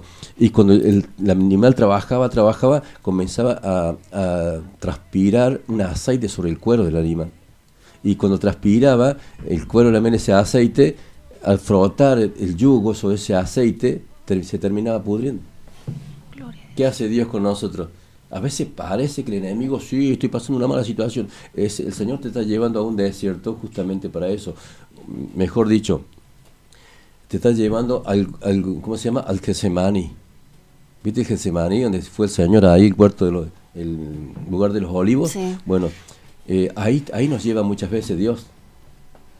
¿Por qué te lleva muchas veces Dios ahí? Porque ahí, ahí está como el buey, ¿viste? Que, trabaja y que transpira. Bueno, ahí ese lugar del Getsemaní se llama prensa. Getsemaní se llama prensa. El enemigo no. Era circunstancia donde Dios te llevó para prensarte. Así se prensa la, la aceituna hasta que brota qué? El aceite. El aceite. Cuando Dios te está prensando es porque tiene que salir aceite de ti mismo, porque el Espíritu Santo está dentro de mí. Lo mejor de lo mejor. Es lo mejor de lo mejor. Y pero ahí es que ahí es donde nadie quiere ir. Porque a veces duele. Y, y duele un montón porque la carne, la carne que no se somete a Dios es la que frena el aceite, la que no sube el aceite. Es como el herrero cuando quiere tener una pieza fuerte que aguante el fuego, el hielo y los golpes. ¿Y a dónde, a dónde se somete eso? Esa A puro fuerte. fuego, A puro fuego y después del fuego ¿a dónde va? al aceite. al aceite para ser templada. Es, es- es fuego, es fuego y pre- la- o sea, la presión, donde sos presionado. Si podés aguantar, aguantar al máximo de la presión, también va a poder vivir el máximo de tu unción. Así es. Entonces, hay personas que todavía sienten esa carga, ese yugo, porque Dios está tratando con esa persona para que el aceite, porque no hay mayor aceite que el aceite que está dentro nuestro. ¿eh? No sé si me explico. Sí, sí, sí. El aceite es un símbolo, es- este- usted que ve ahí es un símbolo, que también es importante, pero el mayor aceite es el propio Espíritu Santo dentro de nosotros. Amén. Y ese es el aceite que tiene que surgir de nosotros mismos y no hay yugo que no se rompa. No hay yugo que no se rompa. Amén. Amén. Así que la persona va a tener que tomar esa decisión de que ese aceite fresco que está en ella surja, ¿para qué? Para romper ese yugo y nunca más cargar ese yugo, yugo, jamás, nunca más volver a cargar ese yugo. Acá, acá hay una linda pregunta este, que me identifica. Dice, hola bendiciones, ¿cómo hago para romper, para que se rompa una cadena de enfermedades generacionales? generacionales. Bueno, como decimos recién, yo tengo la posibilidad de cerrar una puerta. En Cristo Jesús yo cierro esa puerta. Y ahora, al cerrar esa puerta, Jesús dijo, ¿qué dijo el Señor? Yo soy la puerta. Yo soy la puerta, el que, el que por mí entra, le dice, ¿qué dice? Hallará qué? Salvación, hallará pasto fresco, hallará vida, Paz. paz, todo lo que proviene de Él. Hasta que no cierre esa puerta yo voy a seguir lidiando con eso. A veces, como este, este es un poder de decisión. Totalmente. Lo que las decisiones que nosotros tomamos hoy es lo que nos van a afectar para bien o para mal. Son las decisiones nuestras. Dios, acá en la palabra está todo hecho para nosotros. Todo hecho, todo hecho. Eh, Cristo Jesús, cuando, como voy a repetir, cuando dijo consumado es, terminó toda la obra. Completa, no le falta nada. Ahora la decisión mía, la decisión mía, ¿cuál es? Apropiarme de todo lo que Él hizo para mí. Y no atarme al pasado, cerrar las puertas que tengo que cerrar, ¿cierto? Y si no puedo de alguna forma, bueno, tengo que buscar ayuda. Pero no puedo vivir más una vida, digamos, de esclavitud. Amén. Dice que lo que el Hijo liberto es verdaderamente libre. Amén. Y digo, ¿por, por qué digo que me identifica? Porque eh, sufrí de chico cáncer, leucemia, cáncer a la sangre, y nadie sabía por qué, de dónde. Yo sé que fue un desierto y un tratamiento que Dios tuvo primeramente con mi madre. Pero hace poco, unos años, eh, no conocía ni mi padre ni la familia de mi padre. Y Dios me dio la oportunidad de conocerlos, de, saber el por qué. Y al conocerlos conocí que era una enfermedad generacional. ¿Por qué? El abuelo de mi padre murió de cáncer. Mi abuelo murió de cáncer. Una de mis tías tuvo cáncer. Y así fue. Y ahí, atando cabo, che, fue algo generacional. Y en mí se me cortó porque tengo una, una hija que no puede ser más sana. Es imposible más sana. Porque, porque lo que vos rompiste ya no va a actuar sobre ella. Ahí está. Solo que nosotros delegamos o vamos eh, dejando para nuestros hijos un legado. Es, eh, ahí está el legado nuestro. Yo, yo, en el caso tuyo, supongamos, venciste. En Cristo Jesús venciste, cerraste la puerta de lo que venía aconteciendo hace mucho tiempo y quizás varias generaciones en tu familia.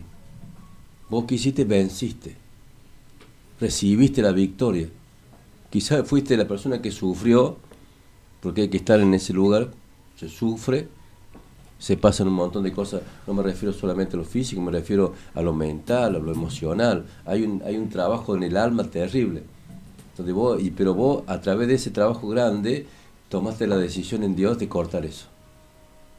Ahí está la victoria. Y ahora que el legado para ella, que es esa victoria. A partir de estas generaciones, cambio totalmente para adelante. Exactamente. Amén. Esa persona va a ser bendecida, va a ser ampliamente bendecida en todas las áreas de su vida, principalmente en esa, y ahora ella va a seguir bendiciendo a, lo- a lo- a los hijos que nazcan. Ahora, maestro, pregunta, una pregunta propia.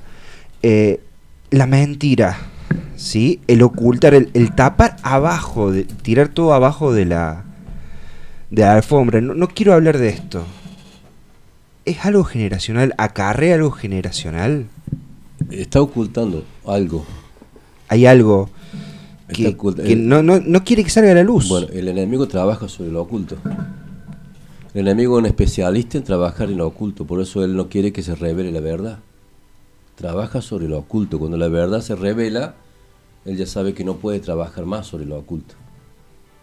Entonces, por más que yo tape eso, eso no quiere decir que eso no esté allí y que eso no se vaya agravando. Eso se va agravando, se va agravando, se va agravando. Hasta por, que no por más. más, por más que yo piensa de que, a ver, este, trato de estar bien con esto, ah, sirvo, oro, me instruyo en la palabra, leo la palabra, pero sigo teniendo eso ahí al fondo que no, que no quiero entregar, que no quiero develar, por vergüenza, por miedo, por eh, el que dirán, me juzgarán. Va a haber, eh, eso va a ser un obstáculo. En su vida va a ser un obstáculo. No solamente en su vida personal, sino también en su vida ministerial. No va a poder, no va a poder surgir, no va a poder crecer, porque hay un obstáculo. Entonces, Dios nos lleva a ese trato, a esa, esa confrontación, no solamente con el enemigo, sino con nosotros mismos. ¿cierto? Para que podamos ver eso y renunciar totalmente a eso, pero digamos, eh, Dios siempre va a poner una persona. Dios siempre pone una persona, no cualquier persona. No para que lo cuente todo el mundo, sino a una persona especial que Dios pone. Y cuando la persona lo confiesa, a esa persona que Dios puso, la confesión de esa persona la hace libre. Yo a veces, en, en la misma liberación, me he sentado a escuchar porque la mayor, la mayor capacidad de ministrar es escuchar. Y a veces hay personas que han ido mal, muy mal, con problemas gravísimos, y se han sentado a hablar. Yo simplemente he escuchado, no era el tiempo para hablar. el tiempo de escuchar. Y la persona después de hablar un tiempo, la persona misma cambió su semblante, cambió su vida por el solo hecho de haber confesado. La persona se fue libre.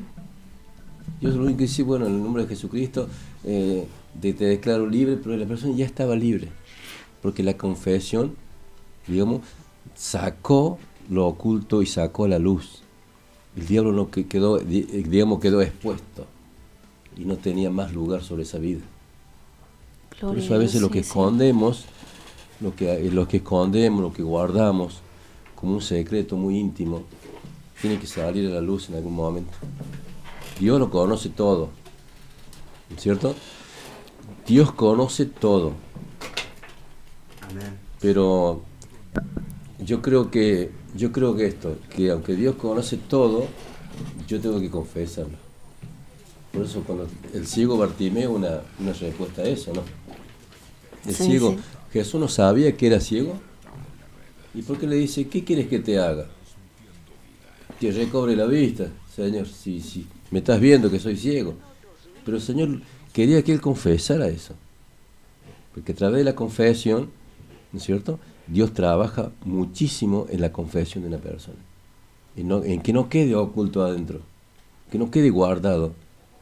Porque como decíamos recién hace un ratito, el, enemigo trabaja sobre lo oculto. Él guarda cosas, mientras va escondiendo más cosas, sabe que él puede operar de una forma mayor a través de las cosas que están guardadas ocultamente. Qué terrible esto, ¿no? De, hablar de lo oculto, porque me siento muy identificada y, hoy hablando con usted antes de, salir al aire, yo le contaba al maestro de que a mí me había pasado durante mucho tiempo, yo había ocultado y había guardado este gran secreto de, lo que había vivido en mi niñez. Y, y, después de, ¿cuántos? 18 años que estoy en el camino de Dios, con altos y bajos, eh, va y mucho tiempo no entendía yo creía no entender por qué yo me costaba tanto estar firme en el camino de Dios. Un tiempo que servía, otro tiempo que me apartaba, un tiempo que servía, así. Hasta que llegó un momento de que orando le dije, Señor, ¿qué me pasa? ¿Por qué siempre estoy triste, depresiva? ¿Por qué corro mis amistades? ¿Por qué eh, un tiempo de que no quiero estar con nadie, no quiero hablar con nadie? Y Dios me dio esta palabra. Y la verdad te hará verdaderamente libre y mucho tiempo le esquivé a esto. Eh, le esquivé porque yo tenía miedo de dañar a la persona que más amaba, que era mi mamá. Y mucho tiempo, hasta que hace un año, eh, Dios quebró eso en mí y pude sentarme a hablar con mi madre. Pude, eh, estábamos muy, muy peleadas, muy mal, hace mucho tiempo que no nos hablábamos, que no conversábamos, hasta que me senté y, y sentí un pánico a la hora de hablar, pero era el momento que Dios había puesto. Era el momento que, como que Dios había trazado todo para que sea ese momento. Así que me senté y dije, que sea lo que Dios quiera, Señor. ¿No sabes qué? Bueno, Rebeca, este, este, todo esto que ha sido esta cuarentena de, multiplicada por tres y que todavía falta todavía un poco más. Pero yo lo veo como que Dios, que nos apartó para Él, como que está eh, limpiando, purificando, transformando, renovando a los hijos de Dios. Totalmente. Porque he visto todo este tiempo cosas tremendas, eh, eh, creyentes, ¿no? Cosas tremendas que han estado surgiendo. Y digo yo, Dios ha estado haciendo todo esto para limpiar la iglesia. Amén limpiar, lavar la iglesia, planchar las vestiduras de la iglesia. Preparándonos. Porque creo que si Jesús venía antes de la cuarentena, no sé si, no sé cuánto, no sé cuánto iban, cuánto se quedaban. Entonces Dios dice, no, no, no, no, no. Eh, eh, antes de ir, antes de que pase todo lo que está pasando, digamos que está todo escrito también, pero tengo que, por eso dice que la justicia, como dice, comienza primero por la casa de Dios por los hijos de Dios. Ahí, la justicia, hablo cuando, viste, la justicia tiene que ver con eso que decíamos recién. La justicia tiene que ver para enderezar. No es un juicio establecido para, para cortar a alguien, sino es la justicia es para enderezar. La justicia, la rectitud, la palabra de Dios que viene por el Espíritu Santo para enderezar lo que está torcido dentro de mí. Gloria a Dios. Y ha sacado de mí, también me hago cargo, ha sacado cosas de mí, de, personas que me han hablado por teléfono todos los días, cosas que Dios está sacando. Oh, pero la persona, ¿cómo esto? ¿Cómo es aquello? ¿Cómo es? Es, que, es que Dios está haciendo eso, Dios lo está haciendo. Dios está sacando, Dios está limpiando, Dios está purificando la iglesia. Y cuando Él venga, eh, dice, cuando el Señor venga, dice, cuando el Hijo del Hombre venga, dice, ¿hallará fe en la tierra? Gloria a Dios. Pero dice, ¿qué dice la, la palabra? Sigue diciendo la palabra, dice que eh, a causa de la maldad, el amor de muchos se enfriará. Y que dice que la fe opera por el amor. Quiere decir que si el amor se enfrió, la, la fe, listo, dejó de ser. Por eso, ¿qué está haciendo Dios? Tratándonos con mucho amor, ¿cierto? Para que el amor no se apague y para que la fe se mantenga firme. Para cuando Él venga, nos encuentre parados sobre esa fe. Gloria a Dios. Qué tremendo esto, ¿no? Porque de un tiempo a esta parte, eh, personalmente me ha tocado ver en redes sociales, gente que conozco, mucha gente con falta de esperanza, mucha gente que se ve que eh, siente, no, ya mi vida terminó, no, eh, na- nací, y le lo han dicho, nací para ser infeliz. No sé cuál es mi propósito, no sé por qué todavía sigo vivo. Y es terrible porque mucho tiempo me pregunté esto. Yo decía, Señor, Dios salvó mi vida desde muy niña. Dios llamó a mi mamá eh, en este lugar. Dios sanó mi vida de un problema en los intestinos. Vinieron, me ungieron, me oraron, sana, libre. Mi mamá nunca más, bueno, después de ahí no volvió. Al tiempo volvió con su enfermedad, Dios llamó de nuevo. Lo que yo he visto particularmente en mi vida es que Dios eh, constantemente ha salvado mi vida de un montón de cosas.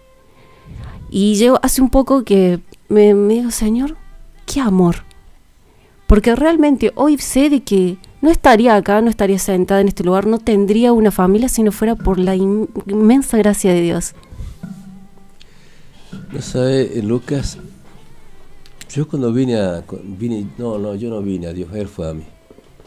Eh, eh, el hombre por sí solo no iría nunca a Dios.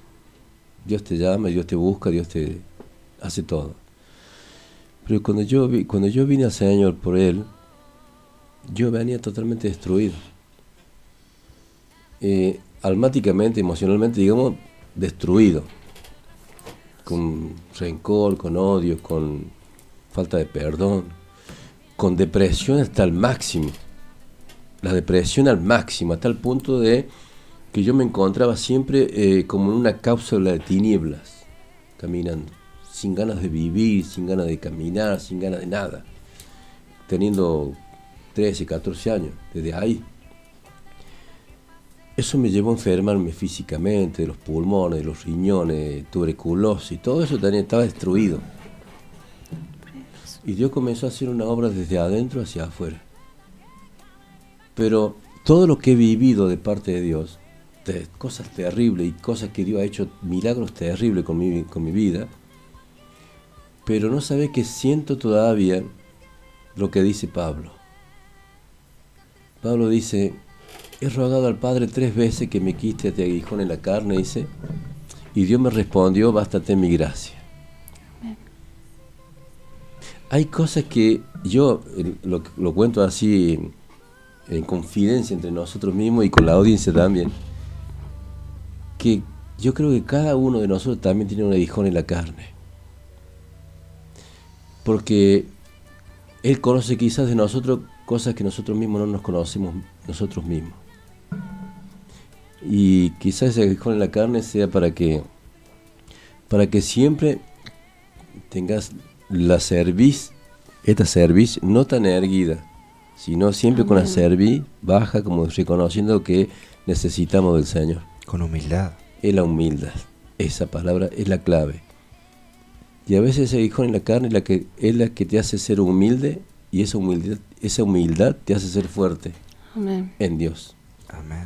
Sin, esa, ese, sin ese aguijón es como que uno sin darse cuenta quizás va como dependiendo, ser eh, independiente de nosotros mismos o autosuficiente. Aunque exteriormente parece que siempre necesitaríamos de Dios. Pero Dios sabe que interiormente no pensamos así o no somos así. Entonces Dios te, te da ese aguijón es para que siempre recordes que sos hombre, que sos una persona. Y que necesitamos de Él. Y que siempre, siempre, ¿cuál es ese aguijón? En la que vos buscas por todos lados y no hay ninguna solución voy a esto, voy a aquel, voy a este otro, voy a, voy a ponerle, me duele la rodilla, no me puedo curar de la rodilla, voy al médico, me duele la rodilla, me dan esto, me dan la rodilla, me han hecho esto, me dan la rodilla, me dan esto, me dan la rodilla. He, hecho todo lo posible y imposible, pero la rodilla me sigue doliendo. Y he rogado a Dios y tampoco se me pasa el dolor de rodilla. ¿Qué será eso? Si yo vos viste que Dios te sacó de esto, te sacó de esto, te sacó de esto, te sacó de la muerte, te sacó de esto, tuberculosis, esto, aquello, y no te va a poder curar un, un dolor de rodilla es para pensar. ¿Me entiendes? Gloria a Dios. Entonces a veces eh, es preferible, ¿sabe qué? En ese caso, descansar en Dios.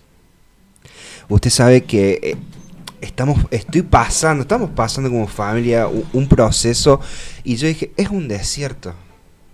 Es un desierto donde está moldeándome a mí mi carácter, mi, mi esperanza y mi paciencia, por sobre todas las cosas este, donde decir, che, sí, Señor, vos sabés que lo necesito.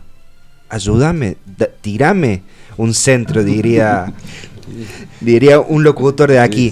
Tirame un centro. Y no, espera, aguanta. Y seguí caminando. Seguí caminando. Sigan caminando. Sigan confiando por sobre todas las cosas. Y esforzándonos. No sabés que nosotros, Lucas, es como que por ahí nosotros queremos manipular a Dios. Yo voy a ayunar 40 días, Señor, pero quiero que vos me des esto. Señor te me mira y si, si no están mis planes, por más que une 40 días, 80 días, 100 días, no te lo voy a dar. Es, es como si tratamos de sobornarlo. O te lo voy a dar en el momento que yo creo oportuno para dártelo. Y a veces nosotros, bueno, Señor, ya ayuné tres días, Señor, cuatro días, y pone esa cara así, viste, esa cara de lástima, esa cara, Señor, soy el más santo de los santos, el Señor te mira y te dice, no, Pobre de mí. Allá adentro todavía sigue estando eso, ese yo allá adentro. Hay que seguir exprimiendo. Eh, así que el Señor se mantiene así, ¿viste? Por eso el amor de Dios es perfecto. Porque en cambio el amor nuestro como padre a veces este, es consentido. Sí. El chico te pone cara y lástima, pero Dios no. Dios no. Porque es el, el padre bueno que quiere que salgamos buenos, que tratemos de, no errar. Porque el amor de Dios es un amor espiritual. El amor de, nosotros es un amor eh, de sentimientos. ¿Entendés? es puro y verdadero. Entonces el amor perfecto de Dios espiritual dice, no, no, hasta aquí, de, vos lo que siga ahí hasta aquí, cuando yo, nadie, nadie, nadie lo va a hacer nada, nadie lo va a tocar, pero hasta que yo decida hacer esto, no le va a pasar nada. Tal cual. Entonces, cuando, eh, viste cuando vos ya te resignaste, cuando te entregaste, cuando viste decir, bueno, sí, bueno, que Dios haga lo que quiera al final, viste, como así como, ya está, me entregué, pero de, adentro, ¿no? Porque Dios sabe. Entonces ahí cuando, sin darte cuenta el otro día, che, que toma pecos. Me pasó exactamente lo En un segundo vino Señor, que no vino. Hacete car, ya está, ya no me preocupo más, me relajo. Ah, ¿qué pasó? Y se dio. Exacto. Es el tiempo de Dios. Ojo a la audiencia. Nuestros tiempos no son los tiempos de Dios. Y por más que oremos, ayunemos y clamemos y todo, si no es el tiempo de Dios, no, lo, no, no va a ser. Y si no es la voluntad de Dios por sobre todas las cosas. Exacto. Porque capaz que yo quiero una moto. Y Dios te dice, no, no te la voy a dar. Pero yo quiero una moto. No te la voy a dar y al final no tuviste una moto, Dios te dio un auto. Y Dios guarda tu vida de un accidente. Exacto, sí, sí. No es lo que nosotros queremos, no es nuestra voluntad, sino es el tiempo y es la voluntad de Dios. Gente, a los que se están apersonando al 351-351-4982, paciencia. Eh, eh, acá hay una pregunta que hablaba de cómo salir de, de la pornografía, de la masturbación. Veo muchos mensajes con respecto a esto, con respecto a, los tormentos del aborto. Son temas muy difíciles y muy delicados. No vamos a dar nombre, quédense tranquila la gente. Por supuesto, esto es totalmente anónimo, pero eh, esto me hace pensar, ¿no? De que mucho tiempo eh, esto no se ha hablado y hay gente que, que hoy quiere ser libre. Sí. Y gente que está totalmente desesperada. Muchísimas gracias a la gente que está del otro lado comunicándose. Muchísimas gracias por estar del otro lado. Y bueno, acá seguimos con el maestro. Sí, no, no. A- acá hasta que las velas no ardan, no nos no, no, vamos. no, hasta las 12. ¿Cómo estás, No, no, Evelyn? No, sí. le hemos escuchado hablar a Evelyn. ¿Cómo estás? ahora sí me presento, no sé si estamos saliendo, por lo menos desde acá yo no... Eh, El operador no está acá. No está donde tendría que estar. Ven y siéntate acá, Evelyn. Es tuyo el micrófono cuando vos quieras hablar, lo que vos quieras. Es tuyo el programa también, así que no hay problema. No, muchas gracias por la invitación, la verdad No, que... un placer tenerte. Una bendición para mi vida y qué tremenda que escuchaba cada una de las preguntas y también las que van llegando al teléfono y cuánta necesidad y cuánta eh, necesidad de querer ser libre. Eso es bueno, si hay un querer ya hay un primer paso para que el Espíritu Santo pueda obrar. Y recién había una pregunta que hablaban un poco sobre el tema de la pornografía y qué, qué importante Sí, es poder sí. cerrar la puerta y cuidar también lo que vemos, lo, lo que... Las lo- influencias. claro, lo que nuestros sentidos ven, qué estamos viendo cuando estamos en casa. Yo la otra vez pensaba, eh, estuve estudiando en la Facultad de Comunicación y imagínense que en un lugar donde dicen que no creen en Dios y que son totalmente agnósticos, ponerle así, eh, nos, nos, nos enseñan a que las influencias sirven mucho en el medio de comunicación. Mientras más influencias caigan en tu vida, no vas a poder escapar. Imagínense que para algo eh, totalmente supuestamente agnóstico, que no creen en Dios, esto surte efecto, esto a ellos le- le- les ayuda a ganar mucho dinero en los medios de comunicación. Me dije, imagínense en cuanto más en lo espiritual. Por eso tenemos que ser sabios, ¿no? En cuanto a lo que vemos, a lo que escuchamos, en dónde estamos. Eh, la gente por ahí, eh, en la ignorancia, ¿no? Eh, todo lo toma y, y piensa que, bueno, está, está, está en las noticias y debe ser verdad. Está esto y debe ser verdad. Es dibujito y capaz que sea bueno. Lo, ve- lo veo mucho con mi hija. Tengo una niña de 7 años y, y esto, el de estudiar, me ha abierto la cabeza, ¿no? Y de ver que, que cómo sutilmente a los niños le van y le meten ideas y cosas así. Que le pedimos a la gente que, que tenga cautela con respecto a esto, ¿no? De las influencias. Y recalco esa palabra, la sutileza. El Sí. enemigo es muy sutil para poder abrir una pequeña puerta que aunque parece inocente, después termina siendo profunda y cuesta Sí, mucho sí, salir, Totalmente. maestro. Dios ha provisto de un remedio para la maldición y es la gracia de Dios. A través de la muerte de, a la- en la cruz del Señor Jesucristo, los efectos de la maldición no son otra cosa sino parte de la obra del diablo que Jesús vino a deshacer. Primera de Juan 3.8. Después está Gálatas 3.13. Alguien que busque Gálatas 3.13. Eh, Deuteronomio 28.34. Y acá vamos a leer este. Dice. ¿Qué dice ahí Evelyn? Primera de Juan 3.8. A ver, dice, el que practica el pecado es el diablo, porque el diablo peca desde el principio. Para esto apareció el Hijo de Dios, para deshacer las obras del diablo. ¿Para qué apareció el Hijo de Dios? Para, Para deshacer. Gálatas 3.13. Gálatas 3.13, ¿qué dice? Jesús llevó en la cruz toda maldición. Toda maldición. ¿Cuáles son los efectos de la maldición? Enfermedad, pobreza, muerte, eh, accidentes. eh, ¿Qué dice ahí? Gálatas 3:13 dice, Cristo nos redimió de la maldición de la ley, hecho por nosotros maldición, porque está escrito, maldito todo aquel que es colgado en un madero. Jesús se hizo maldito por nosotros. Jesús le pagó en la cruz y llevó toda maldición que nos correspondía a nosotros. Jesús pagó por toda maldición y suple todo lo necesario para ser libre. Amén. Amén. Señales o indicaciones. Acá dice Deuteronomio 28, 34. Habla de las locuras mentales y también emocionales. ¿Qué son esto? Confusión o depresión, ocultismo, brujería, temores, todo eso. ¿Qué dice 28, 34? Y enloquecerás a causa de lo que verás con tus ojos. Amén. 28, Deuteronomio 28, 21 y 22. Habla de enfermedades crónicas. Dice Deuteronomio 28, 21 y 22. Jehová traerá sobre ti mortandad hasta que te consuma de la tierra a la cual entras para tomar posesión de ella. Jehová te herirá de tisis, de fiebre, de inflamación y de ardor con, con sequía, con calamidad repentina y con añublo, y que te perseguirá hasta que perezcas.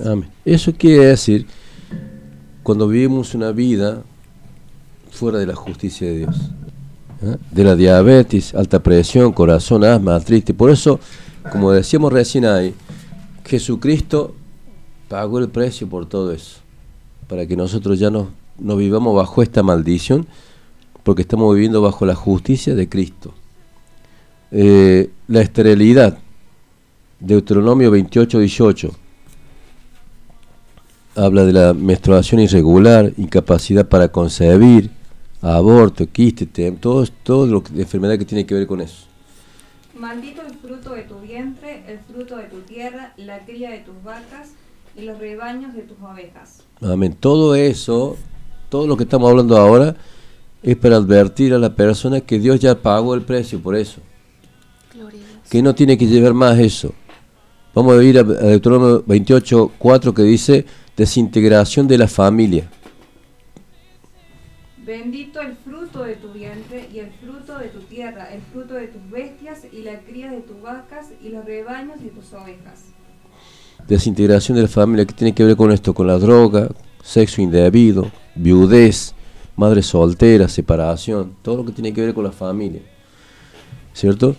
La pobreza o insuficiencia económica continua. Eso está en Deuteronomio 28, 17 y 19. 17, 19, maldito, la, perdón, maldito tu canasta y tu arteza de amasar, maldito el fruto de tu vientre, el fruto de tu tierra, la cría de tu vaca y los rebaños de tus ovejas. Eh, ¿Qué decía esto? Pobreza continua, vive en escasez, problemas financieros, este, accidentes violentos o antinaturales, propensos a accidentes, este, en un tiempo yo tenía todo lo, todo lo, parte de julio, en junio, julio, siempre tenía un accidente. Después me di cuenta yo. O sea, estando aún en Cristo, ¿no? No me había dado cuenta de ese, de ese, de problema. Llega esa fecha y siempre me, algo me pasaba. Hasta que un día digo, qué raro. Ahí me di cuenta que era siempre el mismo, el mismo mes que siempre a mí me pasaba algo. Eh, es como que el Espíritu Santo me, me despertó. Me dijo, ten cuidado, porque esto pasa siempre. Entonces ahí fue cuando oré por eso y corté con eso. Y nunca más. Pero cómo opera, ¿no? Sutilmente, sin que nos demos cuenta, a veces operan. Y aún estando, estando en el camino del Señor, hay cosas que quedan ahí, digamos, como escondidas dentro de nosotros mismos. Es como un patrón murió en un accidente, mi abuelo murió en un accidente y a veces nos pasa que eh, vamos por, la casa y, nos resbalamos en la moto y constantemente como que estamos propensos a que algo nos pase o en la salud hay gente que constantemente está en el médico por un chequeo o por otro. Pero siempre es como que están ligados a eso. Por eso eh, lo que estamos haciendo nosotros esta noche es justamente traerle a la persona esta luz por la palabra de Dios, el Espíritu Santo que traiga la luz por la palabra, para que corten con todo eso, para que disfruten de la bendición de Dios. Amén, amén. En cualquier área de su vida. Acá nos llega, nos siguen llegando preguntas. Dice, bendiciones, tengo una hija de 20 años que vive con nosotros y nos habla eh, y no nos habla. Vive encerrada en su pieza y no, y no quiere que ni la miremos. Si lo hacemos grita, si oramos se levanta peor con sus padres y familia, no sabemos cómo ayudarla. Sé que está pasando por algo y con el padre es peor. ¿Qué me aconseja? Y, hay que seguir orando. Después me gustaría que pase en privado así el nombre para poder orar por esa persona. Okay. Tiene algún problemita, digamos, y como que se escapa de todo y quizás eh, le cueste hablar sobre el problemita que tiene y capaz que por ahí se esconde para que no, no se den cuenta. No sea evidente. Exactamente. A los papás, eh, eh, con, eh, con- siempre dando un poco de experiencia de lo que uno ha, ha pasado, Sí, eh, estén atentos, porque por ahí los hijos dicen, no, ella es así, es retraída, ella no tiene amigos, eh, es así media rara. Y no, que eso no es porque es así simplemente. A veces ha, estado pasando por algo o ha pasado algo y simplemente eh, lo guarda, lo guarda tal vez por miedo a herir, por miedo, por vergüenza, por un montón de cosas. Y lo- la mejor forma es, es darle confianza a los hijos en el buen sentido, ¿no? En, en- en tener ese lazo de decir, puedes hablar conmigo siempre. No dejarlo de que él es así, mientras no esté en la calle lo prefieren cerrado. Y no, a veces hay algo que ha estado pasando. O darle con todos los gustos para no sentarse a hablar. sí, sí. O, o para decir, no, toma, te doy esto, no me molestes, te doy el celular, te doy esto, lo que sea. Y gente, eh, las consolas de videojuegos son para, ni si es para un niño, háganlo medido. Si no lo sienten delante del televisor y de una consola de videojuegos de una computadora, 8 horas. sí. Es algo malísimo. Y conlleva a un retraimiento del chico. A, a que, a que se esconda y que no, su mundo sea Mira, una pantalla. Te digo otra cosa, Luca. Eh, eh, un chico en esa situación, como un grande, eh, sufre tremendo problema de estrés. Sí. Por eso el- a través del estrés viene el estado de pánico. El- a través del estrés vienen los infartos.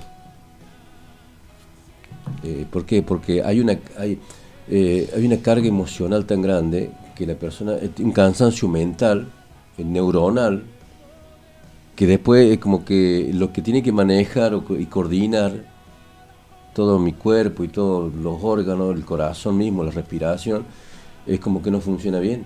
Exactamente, por ahí escuchaba un científico eh, hace mucho que decía, el cuerpo humano es la máquina más perfecta que puede haber. Exacto. Pero si de la máquina más perfecta que Dios la hizo, empieza a fallar lo que es lo principal que es el cerebro, como dice usted, ¿Sí? falla todo. Sí, sí. ¿Te imaginas un chico que está... Eh, he visto en, compañeros de trabajo que trabajan en la oficina que por estar el hecho de estar en la computadora muchas horas han terminado estresados. Han ido al médico porque no duermen, eh, no comen o se, se- viste, se, se fueron para otro lado, digamos, eh, como que se salieron del límite de muchas cosas y es justamente por eso porque le ha causado, una persona fue porque no podía dormir, eh, empezó a tener sueños de, así tipo pánico, de pesadillas, y fue el médico, y el médico le dijo, ¿sabe qué es? Es estar en, en la computadora muchas horas. Entonces le causa eso, le causa un dolor de espalda tremendo, y después eh, a través de ese dolor de espalda se le contracturan los músculos que están arriba de los hombros, y acá hay un, hay un músculo que se llama cerebelo, que está arriba de la cervical, y es el que maneja todo, digamos. Entonces, cuando se contracturan los músculos a causa de tanta tensión, este, no le llega fluidamente la sangre a ese músculo. Y entonces el cerebro se, se- no cumple la función que tiene que cumplir y la persona eh, empieza a, a- a, digamos, a, a irse para cualquier lado y entonces entra en ese estado de pánico o no duerme o duerme mucho o no come y, la persona ni cuenta se da. Ni cuenta se da, vos podés estar dos tres días sin dormir. Y vos decís que raro que... Pero después se te va a traer un problema grave. Capaz que te dé un infarto, un, problema, una ACV. Y vos decís, pero ¿cómo? Que si no tenía ningún problema. No, no, no, no. Ya cuando vos te pasas de revolución sobre algo, es como que, viste, cuando hay una... El cuerpo mismo tiene una autodefensa que acusa siempre algo. Cuando te pasaste revolución, es que vos al síntoma ese, al síntoma ese que tenés para alertarte ya no, no está más, no funciona. Y sigue, vos seguís trabajando eh, así normalmente, pero en cualquier momento, por eso hay mucha gente que le da una ACV o le da un infarto el corazón, todo eso, porque justamente eso, Y dicen, de lo más bien que estaba, pum. pasaron, y a de, veces- pasaron de sí. rosca, digamos, y no se dieron cuenta. Eh, tengo un caso conocido en, en mi trabajo donde se pasó de rosca, mucho estrés y perdió la vida en nueve meses. Sí, sí, eso es tremendo. Eh, creo que las últimas, las últimas enfermedades que van a ser tremendamente letal en los últimos tiempos va a ser el estrés, la depresión, eh, el desánimo, todo lo que tiene que ver con enfermedades mentales, emocionales. Eso está comprobado también. Por eso es muy importante tener la paz de Dios. Amén. Porque cuando una persona pierde la paz de Dios, cae en eso. ¿Y cuál es la paz de Dios? ¿Qué significa la paz de Dios? Mi paso os dejo, mi paso os doy. No se turbe vuestro corazón y tengas miedo. ¿No es cierto? Entonces, ¿qué es la paz de Dios? Es tener un equilibrio espiritual, emocional y físico. Significa tener paz. Tengo un equilibrio. Cuando ese equilibrio, eh, cuando esa paz sale de mí, porque por algún motivo la pierdo, el enemigo me hace perder esa paz, ahí caigo, empiezo a caer en un desequilibrio espiritual, emocional y físico. Siempre termina en lo físico. Por eso tenemos que no tener, no tenemos que perder nunca la paz de Dios. Jesucristo es nuestra paz, es el príncipe de paz, el que está en nuestro corazón. Por eso el mundo no tiene, o sea, no hay paz. No tiene paz. Una persona que está en el mundo dice, cuando está tranquilo, viste, todo tranquilo, dice, qué paz que tengo. No, está tranquilo, no tiene paz. La paz es Cristo mismo. Amén. Acá preguntan, eh, bueno, acá preguntan cómo se hace eh, para ser libre si en la niñez sufriste abuso sexual, porque aunque pasa mucho tiempo, aún queda, aún quedo con miedo todo el tiempo y me, y me persigue. Agradecería si nos puede responder. También eh, preguntan cómo ser libre de la eh, de la masturbación, de la pornografía. Preguntan mucho sobre esto. Si lo podría explicar. Ahora eh, el maestro dijo que iba a hacer una oración, así que estén atentos todos los que están del otro lado. Pasa que hay ligaduras también.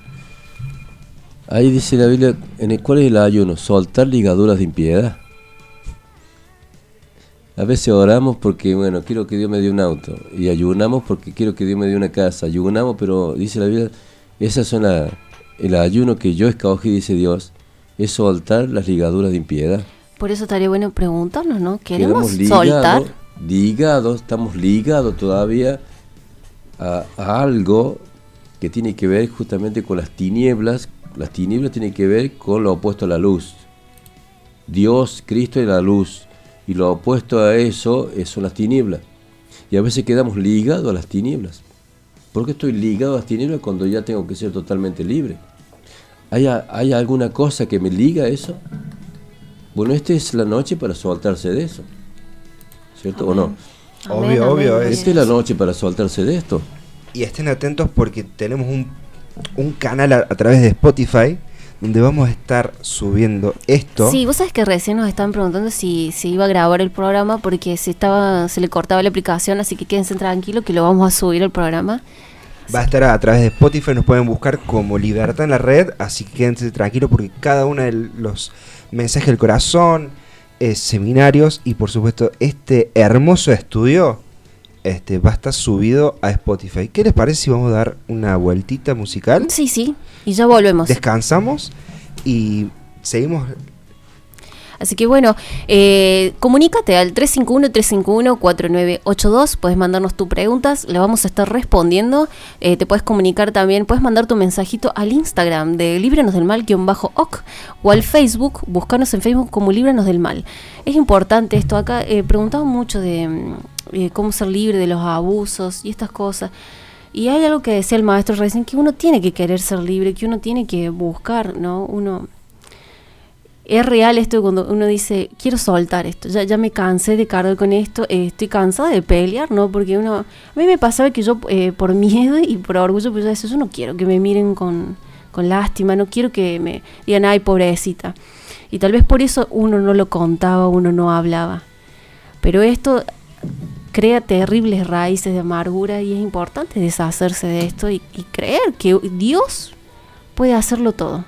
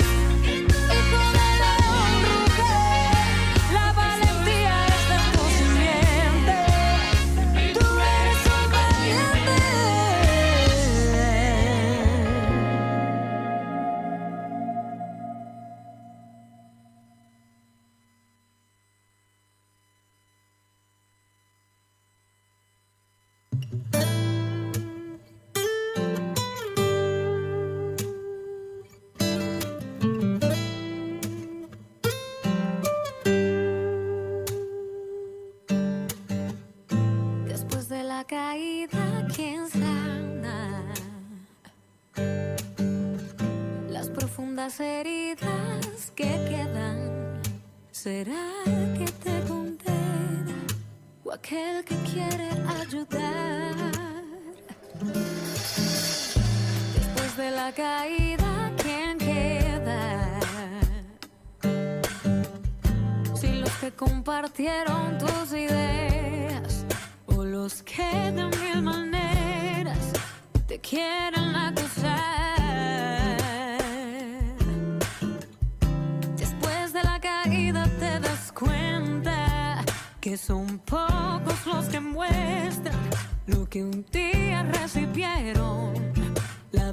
virtud de perdonar.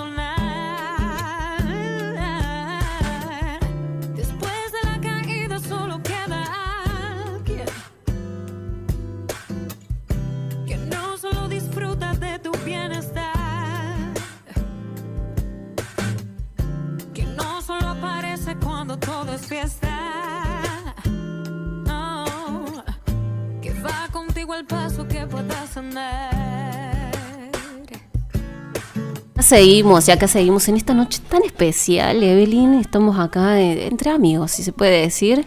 En un ratito nomás viene la vigilia y seguimos con Cadenas Generacionales, parte 2, con nuestro maestro Juan Saba.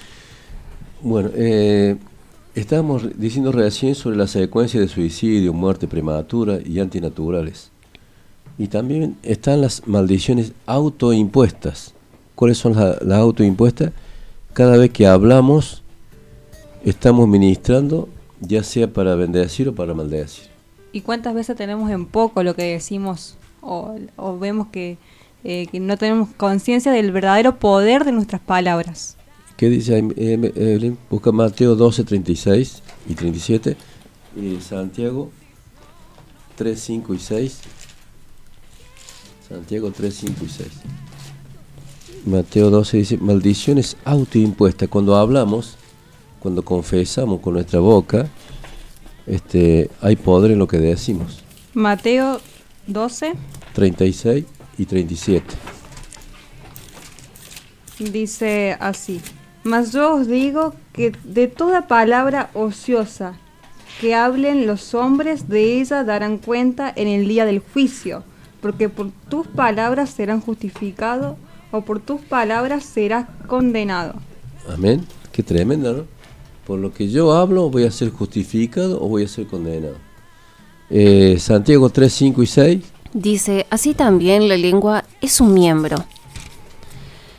Eh, pequeño, pero se jacta de grandes cosas. He aquí cuán gran, cuán grande, cuán grande bostes, bosteces, cosas, no, cuán grandes encienden pequeño fuego. Y la lengua es un fuego, un mundo de maldad. La lengua está puesta entre miembros y contamina todo el cuerpo e inflama la rueda de la creación y ella misma es inflamada por el infierno. Eh, busca Evelyn, Proverbio 18, 21 y Proverbio 6, 2. Proverbio 18, 21. Proverbio 6, 2. Cada vez que hablamos estamos ministrando, ya sea para bendecir o para maldecir. Proverbios 18, 21. La muerte y la vida están en el poder de la lengua. Amén. La muerte y la vida están en nuestra confesión, en lo que hablamos. Y Proverbios 6.2 6:2. dice, te has enlazado con las palabras de tu boca y has quedado preso en los dichos de tus labios. qué tremendo, ¿no? La palabra, qué tremendo el poder que hay en la palabra, en la confesión, ya sea para edificar o para destruir. Ahora, tres pasos sucesivos para salirse de un lazo de, mal, de malas confesiones. Tres pasos. Primero, arrepentirse por haber confesado lo malo. Primero, me arrepiento de haber confesado lo malo. Segundo, revocas y cancelar las palabras dichas. Revocar y cancelar las palabras dichas. ¿Qué hago yo? Revoco, cancelo. De lo que dije, lo cancelo, lo revoco con, con una palabra contraria a esa. Si es de maldición, voy a profetizar ahora, pro- eh, pro- pronunciar una palabra de bendición Gloria y eh, reemplazar, tercer paso, reemplazar con las palabras correctas. Eso está en Génesis 27, 12 y 13. Génesis 27, 12 y 13 y también Génesis 27, 46. Quizá palparán mi padre y mi y me tendrá por burlador y traerá sobre mí maldición y no bendición. Y su, y su madre respondió, Hijo mío, sea sobre mí tu maldición solamente, obedece a mi voz y ve y tráemenos. Y el 46, Y el 46 dice así. Y dijo Rebeca a Isaac, fastidio tengo de mi vida a causa de las hijas de Ed.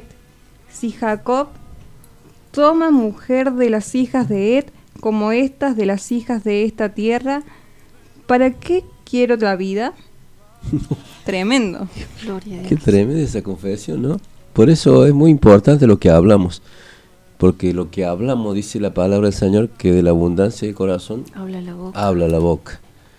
Causas de las maldiciones generacionales. Proverbio 26.2 tiene que ver con la idolatría también. Cuando reconocemos a otro Dios que no sea nuestro Dios, adorar a otro Dios fuera de el Señor. Entonces ahí eh, también empiezan las bendiciones, las maldiciones generacionales. Eh, otro punto es el, el ocultismo. Todo lo oculto, ¿cierto? Todo lo oculto. Deuteronomio 18.10. Deuteronomio 18, 10 al 13. Eh, tres grandes aspiraciones de la naturaleza humana. Primero, deseo de saber, el anhelo de poder, búsqueda de la, de la solución a través de fuentes naturales y sobrenaturales. O sea, qué tremendo, cómo nos va engañando el enemigo a través del ocultismo, para meternos en, en ámbitos donde comienza a actuar ahí las maldiciones y las maldiciones generacionales. ¿Cómo podemos romper un pacto con el enemigo? Renunciar a todo pacto con el enemigo de toda práctica y cancelar verbalmente lo que se hizo. ¿Ah? ¿Cómo, cómo, cómo romper un pacto con el enemigo?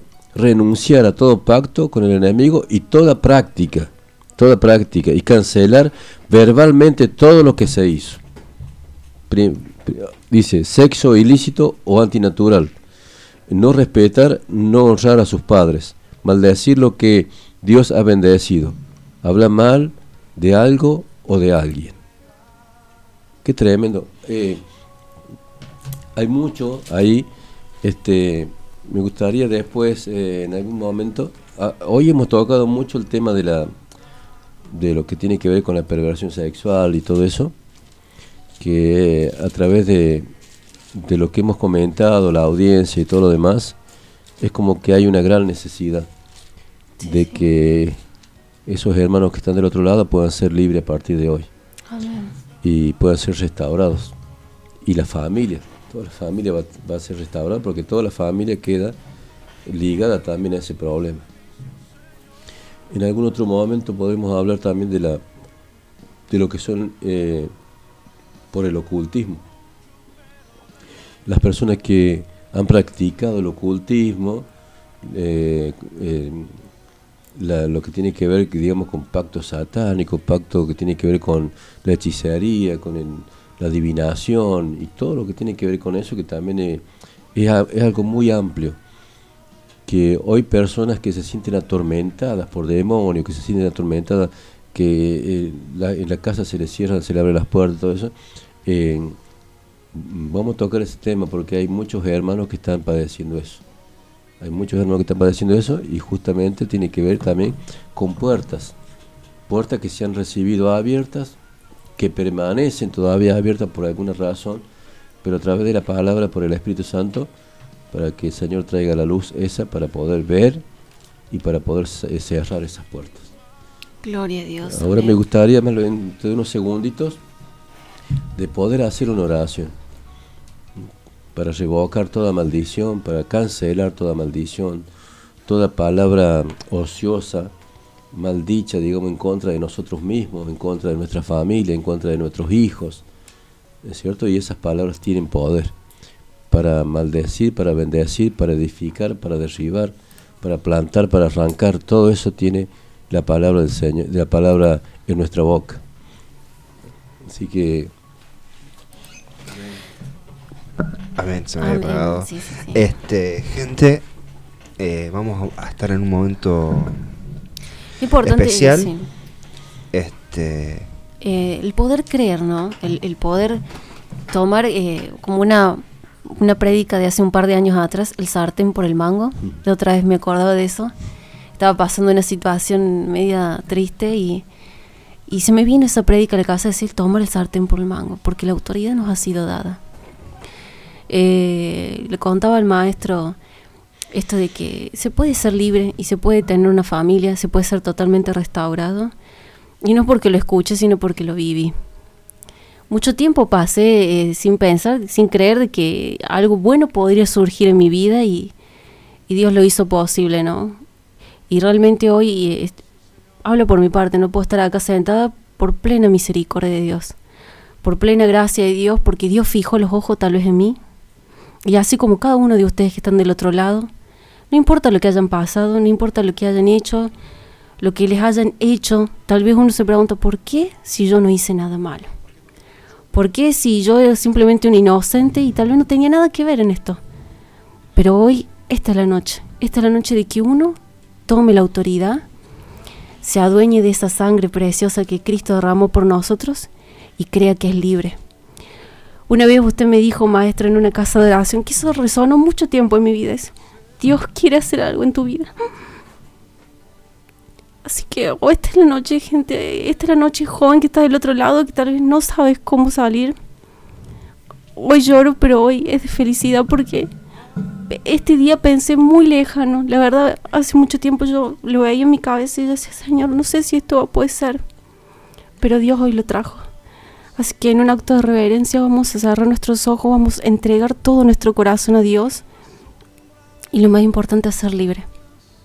y que el- y las personas que están del otro lado, que se han comunicado con contando de alguna forma sus problemas, que en esta noche dejen ese problema, que lo dejen, que, que crean que Dios ya pagó el precio a través de Jesús en la cruz del Calvario, derramando su sangre. Por eso dice la palabra dice, vengan a mí los que están trabajados y cargados, que yo los voy a hacer descansar. Ya pagué el precio, ya, ya, ya di mi sangre, mi vida. No para que, por eso dice que Él vino para que tengamos vida y para que tengamos vida en abundancia. Abundan, vida abundante significa que tenemos que ser completos en Dios, espíritu, alma y cuerpo. Aún en nuestro cuerpo también tiene que ser sano, porque por su llaga hemos sido sanados y curados. amén. Amén. Así que en el nombre del Padre, del Hijo y del Espíritu Santo, Padre, en esta noche, Señor Dios del cielo y de la tierra, venimos delante de tu presencia, Padre Santo, reconociendo, Señor, que sin ti no somos nada, Señor. Pero también reconocemos, Señor, que contigo todo lo podemos. Y en el nombre de Jesucristo, Padre, yo deshago, rompo, ato y echo fuera toda mentira del diablo, toda mentira del enemigo, que está ahora cautivando las mentes y los corazones de aquellos hermanos que están padeciendo situaciones, Señor, donde no pueden salir, donde han intentado muchas cosas para salir, pero no pueden, Señor. En esta noche, Señor, por tu palabra y en el poder de tu Espíritu Santo, Padre, yo ato todo espíritu inmundo que perturba, que trae mentiras en la mente y en el corazón. En el nombre de Jesucristo, Padre, de perversión sexual, de homosexualismo, en el nombre de Jesús, Padre Santo, por tu palabra, Señor, yo ato todo espíritu inmundo que toma las mentes y los corazones para hablar mentiras y para eh, desanimarlos, Señor. Hay muchas personas, Padre Santo, que se sienten desanimadas, Padre amado, porque hay, hace mucho tiempo, por años, están llevando una carga, Señor, y no saben cómo dejarla, que no encuentran paz, que no encuentran consuelo, y que son como un estorbo, Señor, un obstáculo por el cual no les permite avanzar y, y se- desarrollarse en su vida personal, Padre, y también en su vida como familia, Padre Celestial. En el nombre de Jesucristo, Padre eterno, y para tu gloria, Padre. Yo ato todo espíritu inmundo, Señor, en el nombre de Jesús, de perversión sexual, de pornografía, de incesto, en el nombre de Jesucristo, lo ato en el nombre de Jesús de Nazaret y lo echo fuera ahora. En el nombre de Jesús, Padre Celestial, toda autobaja estima, toda autoacusación en el nombre de Jesucristo, Padre. Ahora los deshago en tu nombre, Señor amado, en el nombre de Jesucristo.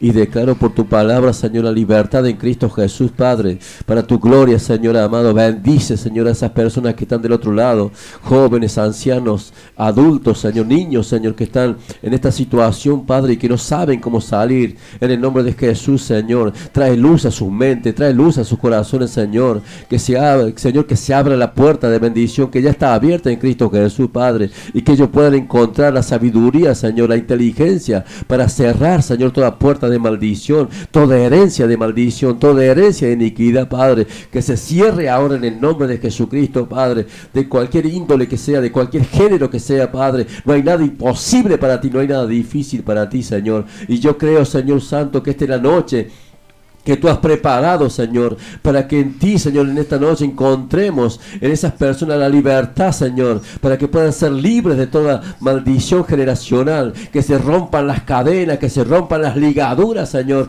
en el nombre de Jesucristo, Padre Celestial. Bendice, extiende tu mano de poder para alcanzar aquellas vidas, Padre Santo, que se encuentran en una situación, Padre Santo, de, cautividad, de tinieblas, Señor, en el nombre de Jesús de Nazaret, Padre. Tú nos has llamado a la libertad en Cristo Jesús. Tú nos has llamado para que seamos libres, no para que seamos cautivos de nada ni de nadie, Señor. En el nombre de Jesús, Señor, por tu sangre poderosa, la sangre de Cristo, que fue derramada en la cruz del Calvario, Padre. En esa sangre poderosa, Señor, tú nos diste vida cuando ya no había esperanza. Tú nos diste vida y salvación cuando estábamos eh, en pecado, en delitos y estamos cautivos por el mundo y por el diablo en el nombre de Jesucristo, Padre. En esta noche, Señor Santo, envía ese fuego purificador que consuma y que consuma, Señor, toda obra del enemigo. En el nombre de Jesucristo, Padre, como dice tu palabra, Señor, que todo fue puesto debajo de tus pies y tomamos la, la autoridad en Cristo Jesús por el poder de tu Espíritu Santo y por tu palabra, Señor, de someter sobre nuestros pies los pies de Cristo que están en nosotros, Señor, para ser libres, Señor, y para poder tomar y apropiarnos de lo que Cristo Jesús ganó en la cruz del Calvario para cada uno de nosotros, Señor. En el nombre de Jesucristo, Padre, extiende tu mano de poder, Padre, y saca, Señor, toda, toda depresión, toda opresión del enemigo. En el nombre de Jesucristo, Padre, quita todo miedo, todo, todo todo poder del enemigo en el nombre de Jesucristo se rompe, se deshace ahora, Padre. Todo problema de eh, ese miedo, ese pánico, Señor, en el nombre de Jesucristo. Señor, saca todo estado de pánico, toda perturbación en los sueños.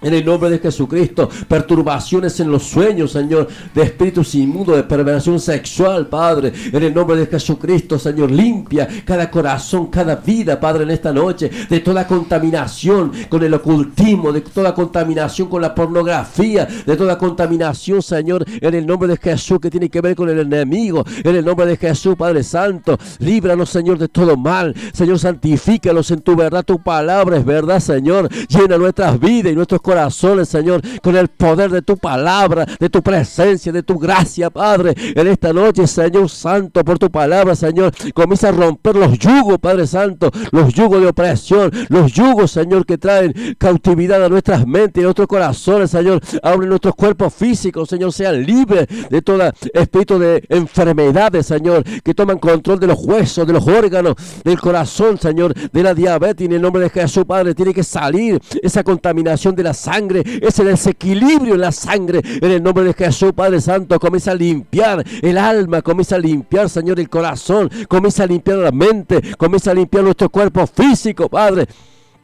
Comienza a limpiar también nuestras familias, Señor, en el nombre de Jesucristo, Señor. Aquellos que han sido abusados, Señor, de alguna forma, aquellos que han sido dañados, Señor, verbalmente, físicamente, en el nombre de Jesús, de maltrato, Señor, verbales, físicos, en el nombre de Jesucristo, Padre. Comienza a entrar, Padre, con tu poder y tu gloria, Padre, para llenar esas vidas, Señor, esas familias completas, Padre. Señor, trae perdón sobre ellos mismos también, Señor, en el nombre de Jesucristo Aquellas personas que no pueden perdonar, aquellas personas que no, no se perdonan a sí mismos, Señor. En el nombre de Jesucristo, Señor, despierta su espíritu, Señor. Trae la convicción, Señor Santo, por el poder de tu palabra, Señor, para que puedan romper esas cadenas generacionales, para que puedan romper esas maldiciones generacionales, Padre. En el nombre de Jesucristo, Padre, yo ato todo espíritu inmundo, todo poder demoníaco, lo ato en el nombre de Jesucristo y declaro libertad ahora. Se rompe toda opresión del enemigo, se deshace toda maldición del enemigo.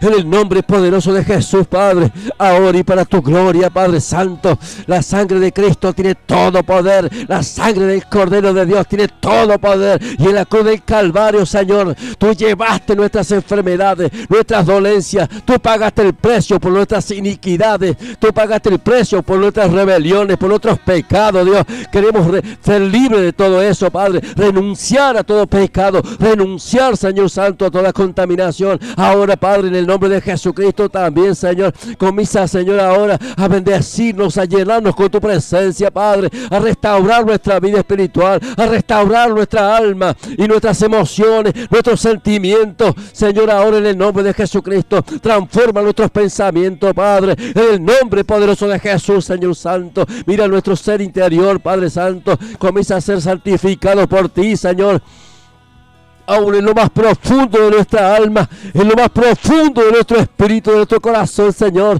Sea tu Espíritu Santo entrando como espada de doble filo hasta partir el alma y el espíritu, los tuétanos y la coyuntura, Señor. Y haya, Señor, ahora vida abundante por tu palabra en cada uno de nosotros, Padre, en aquellos que están del otro lado, Señor, y que no han perdido la esperanza, que han perdido la fe, Señor, y que han menguado en el amor, Padre. En esta noche, Padre Santo, extiende tu mano de poder, Padre, y comienza a revertir toda situación adversa, toda situación que el enemigo ha puesto como un callejón sin salida. Pero tenemos una puerta abierta que es Cristo mismo para entrar por esa puerta, Señor, y encontrar la salvación, encontrar la bendición completa para nuestras vidas. En el nombre de Jesucristo, Padre, Señor, desciende con poder en esta noche, entra en cada hogar y en cada vida, Padre, y en el nombre de Jesucristo, Señor, ahora desciende esa agua fresca, esa agua fresca, Señor, para saciar nuestra sed.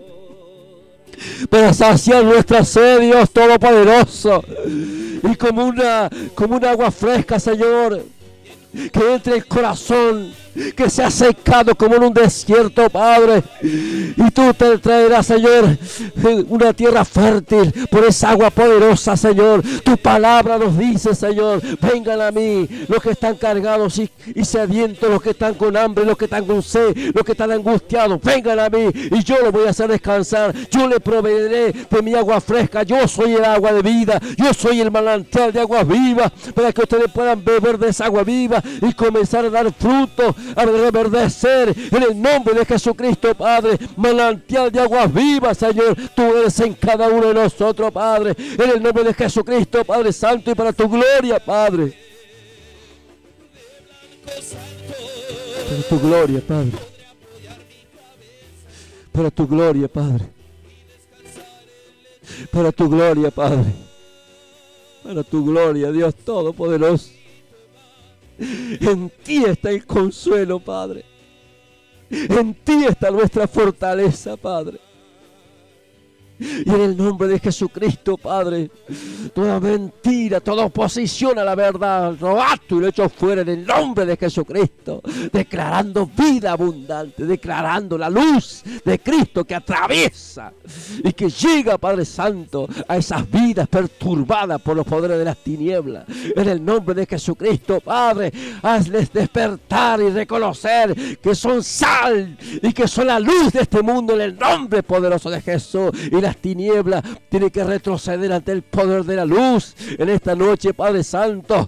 Ahora, Padre Santo, despierta, Señor, ahora en el nombre de Jesús, nuestro Espíritu, Dios Todopoderoso, para que entremos en la posesión de lo que Dios nos ha dado, de que el, el poder de Cristo que nos ha concedido, de esa vida abundante, Padre, de esa, de esa vida gloriosa con tu Espíritu Santo, con tu gracia, Padre en esta noche de poder, Dios Todopoderoso, en esta noche, Señor, que entramos, Señor Santo. Entramos por las puertas, Señor.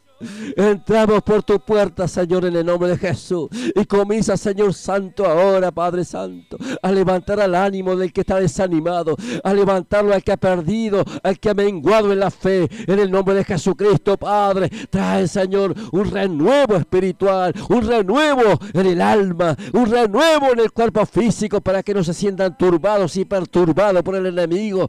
En el nombre de Jesucristo, aquellos que tienen auto baja estima, que dicen ya no hay más esperanza ya no puedo más, no soy nada ni nadie. Es una mentira del enemigo, porque nadie puede pagar un precio tan alto por alguien que no vale nada. Dios paga un precio alto, un precio tan alto, derramando hasta la última gota de su Hijo por algo que no vale nada. No, no, tú eres muy importante para Dios. Tú has salido de las entrañas del Padre en el nombre de Jesucristo. Por eso dice su palabra, porque de tal manera te amó Dios, porque de tal manera te amó, porque de tal manera te amó Dios, que saliste de las mismas entrañas del Padre, de su propio espíritu saliste. Es por eso que Dios te ama tanto, por eso que te ama tanto Dios. Pero en esta noche Dios quiere hablarte. Y quiere decirte que en esta noche tú eres un hijo de Dios, un hijo del Padre, un hijo del Padre todo todopoderoso, un hijo del Padre celestial. En esta noche, Padre Santo, despierta a ese tu hijo, Señor, a ese que has pagado con la sangre preciosa del Cordero, a ese que lo redimiste, Señor, y que hoy está en esa situación, Padre. Levántalo con el poder de tu fuerza, levántalo, Dios Todopoderoso, con el poder de tu Espíritu. Levántalo, yo me vuelvo en contra de todo espíritu inmundo. Lo ato y lo echo fuera en el nombre de Jesucristo. Lo ato y lo echo fuera en el nombre de Jesucristo. Todo espíritu de ocultismo, de adivinación, lo opuesto a la profecía del Padre en el nombre de Jesucristo. Lo ato y lo echo fuera ahora. Y en el nombre de Jesucristo, Señor, trae libertad a la mente cautiva, a la mente cauterizada. Trae libertad, Señor, ahora en el nombre de Jesucristo. Sean libres para tu gloria, Padre, para poder pensar correctamente, para poder pensar como tú piensas, Señor, en el nombre de Jesucristo, Padre. Bendice los corazones, Padre Santo. Limpia los corazones, Padre Celestial. Y saca, Señor, todo sentimiento de maldad. Todo sentimiento que no provenga de ti, Padre. Limpia el corazón, renueve el corazón. Límpialo ahora, Padre. En el nombre poderoso de Jesús de Nazaret.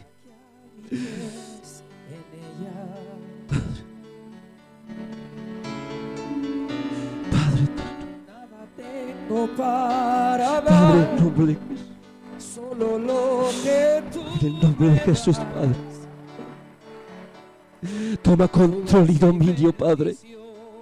Te pido, te clamo por tu pueblo, por tu iglesia, Padre. Te clamo por el mundo que tiene que ser salvo, Dios, por las personas que tienen que ser salvas. En este último tiempo, Padre, que la, la iglesia se despierte y que se levante con el poder de tu espíritu para llegar a esas personas que tienen que ser salvas, Dios. En esta noche, Padre Santo, rompe esos yugos, rompe ahora esas cadenas, Padre, esas ligaduras, rompe, Señor Santo, todo yugo de opresión, todo manto de tinieblas, se rompe ahora por el poder de la sangre de Cristo, Padre. Rompe ahora esas cadenas, Padre, rompe ahora para que la iglesia sea libre, para que la iglesia se levante con el poder de tu fuerza, Padre, como una bandera grande y alta. Es la bandera teñida en sangre, la sangre del Cordero de Dios que nos dio la victoria sobre toda fuerza del enemigo. En el nombre de Jesucristo, Padre, bendice a tu iglesia, bendice a tu pueblo, Padre, bendice a tu pueblo, Dios. Bendice a tu pueblo, Padre. Despierta a tu pueblo, Dios. Levántalo, Padre, en el nombre de Jesucristo. Tiene que irradiar luz. Somos luz. Rompe los velos. Rompe los velos, Dios. Rompe las vendas mágicas que han envuelto a muchos de tu pueblo en esta noche, Padre. En el nombre de Jesucristo, rompo los velos con el poder de tu sangre, Jesús. Rompo los velos que el enemigo ha envuelto. En el nombre de Jesucristo, Padre, y en el poder de tu espíritu, el poder de tu fuerza, de tu sangre poderosa, por tu palabra, Dios. En el nombre poderoso de Jesús, Padre, rompe, rompe, deshace, Padre, todo trabajo de magia, toda atadura espiritual, toda atadura que se haya hecho en contra de esas personas, Dios. Trabajo de macumba que han hecho con alfileres, Señor. Están tocando los órganos de ese cuerpo. Están tocando los órganos de ese cuerpo con esos alfileres, Padre. Rómpelo ahora en el nombre poderoso de Jesús, Padre. Se rompe ese trabajo de magia. Se rompe ese trabajo. Se rompe ahora. Se deshace ahora por la sangre del Cordero. En el nombre poderoso de Jesús, Padre. En el nombre de Jesús, Padre. Esta noche declaramos una noche de victoria, una noche de bendición de vida. En el nombre de Jesucristo, Padre, por el poder de tu Espíritu Santo en esta noche, Padre, levantamos una bandera de victoria, un estandarte de victoria, Padre, en el nombre poderoso de Jesús, por la sangre del Cordero de Dios, en tu palabra, Señor, por tu palabra, Señor, declaramos por tu palabra que lo que el Hijo libertó es verdaderamente libre libre. Las cosas viejas pasaron. Todas son hechas nuevas a partir de hoy. No mires atrás. No vuelvas a mirar atrás. No mires atrás. Extiéndete hacia adelante, hacia el supremo llamamiento de Dios. Cumple tu propósito. Cumple tu propósito. No permitas que nada ni nadie te saque de tu propósito ni el diablo, ni los demonios, ni los brujos, ni siquiera tu propia carne que te saque de su propósito. Tenemos una tarea sobre esta tierra, iglesia, tenemos una tarea en esta tierra, cumplir su propósito. Él es el propósito en nuestras vidas. Él tiene que seguir avanzando, salvando almas, haciendo la obra que comenzó. Y el instrumento para hacerlo sos tú, eres tú, soy yo, somos nosotros, el cuerpo de Cristo Jesús sobre la tierra caminando. Levántate. Levántate y resplandece porque ha venido a ti la luz hace ya mucho tiempo. La luz está sobre ti. Tú eres luz sobre esta tierra y en el nombre de Jesucristo. Alumbra alumbra, alumbra. En tu rostro está el resplandor de la gloria del Dios vivo. En tu rostro está el resplandor de la gloria del Padre. En el nombre de Jesucristo. Para eso fuiste llamado. Para, eso fuiste redimido, comprado a precio de sangre. No es solamente esperar que Él venga y nos lleve, sino que cuando Él venga y nos lleve, que hayamos podido cumplir su propósito, cada uno de nosotros haya podido cumplir el propósito completo de lo que Dios nos mandó a hacer. Y ni siquiera el enemigo mismo, ni nuestra propia carne, que nos desvíen de ese propósito. Padre, en esta noche, Dios. En esta noche, Padre Santo, por tu palabra, Dios por tu palabra, Padre. Por tu palabra, Dios. Oh, Padre, quita toda aflicción. Quita toda angustia, Dios. Toda amargura, Padre, de alma. Arráncala, Dios, en el nombre de Jesucristo. Transforma las vidas. Transforma los Padre Santo. Eh, llénalos de tu gozo, Padre. Llénalos de tu gozo, Padre. De esa vida abundante. Llénalos de tu gozo, Padre. Ahora en el nombre poderoso de Jesús. Para la gloria de tu santo nombre, Padre. Poderoso Dios de los cielos. Santo.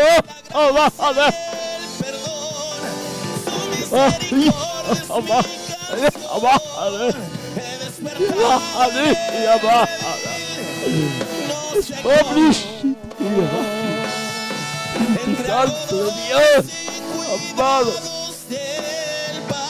eres nuestro amado, eres nuestro Rey, nuestro Redentor, nuestra gloria, eres tú, Dios.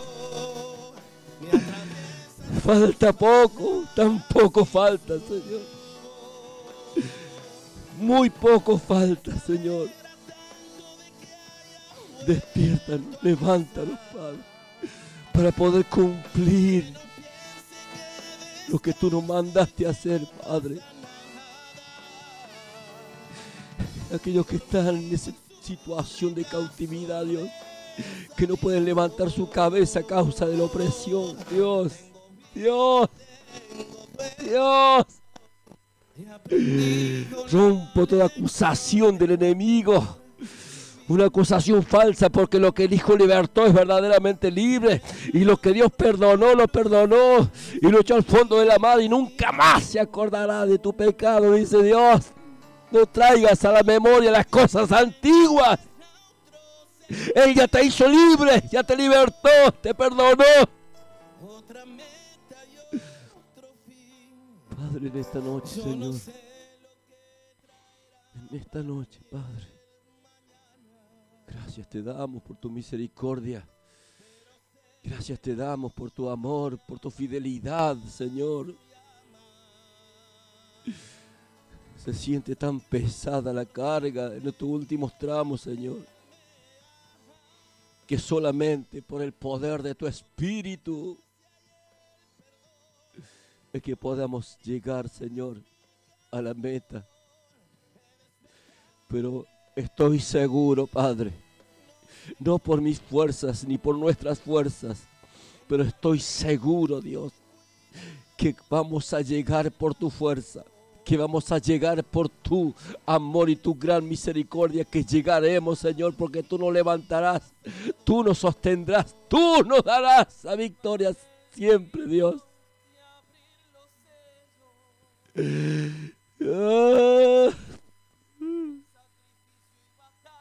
Redimiste a tu pueblo.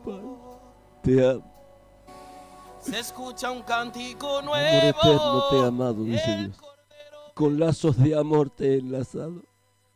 Por tanto te he prolongado mi misericordia sobre ti. Extenderé mis brazos para alcanzarte donde quiera que estés. Nunca oír, podrás huir de mi presencia. Si te fueres a las alturas, hasta allí te alcanzaré. Si te vas de un extremo de la tierra hasta el otro extremo de la tierra, hasta allí te alcanzaré, dice el Señor. Y si te hicieras un pozo para abajo, también te alcanzaré, pero nunca podrás escapar de mi amor.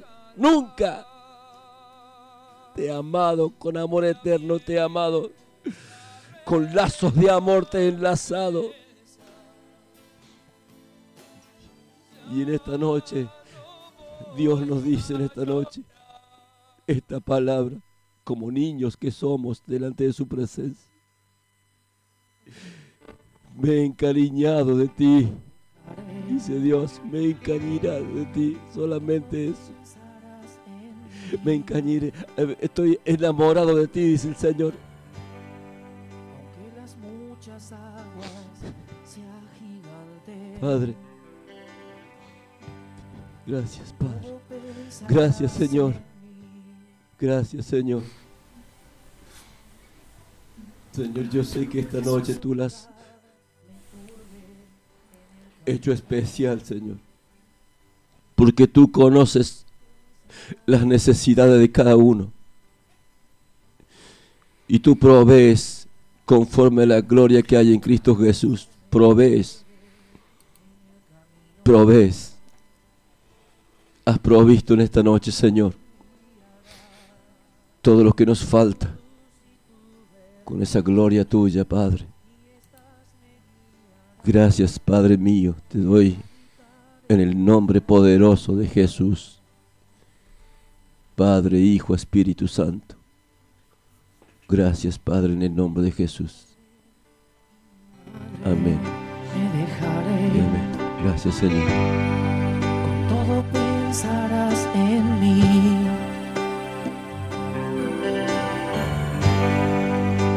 Las muchas aguas se agiganten, con todo pensarás en mí. Aunque la oscuridad me turbe en el camino, pensarás en mí.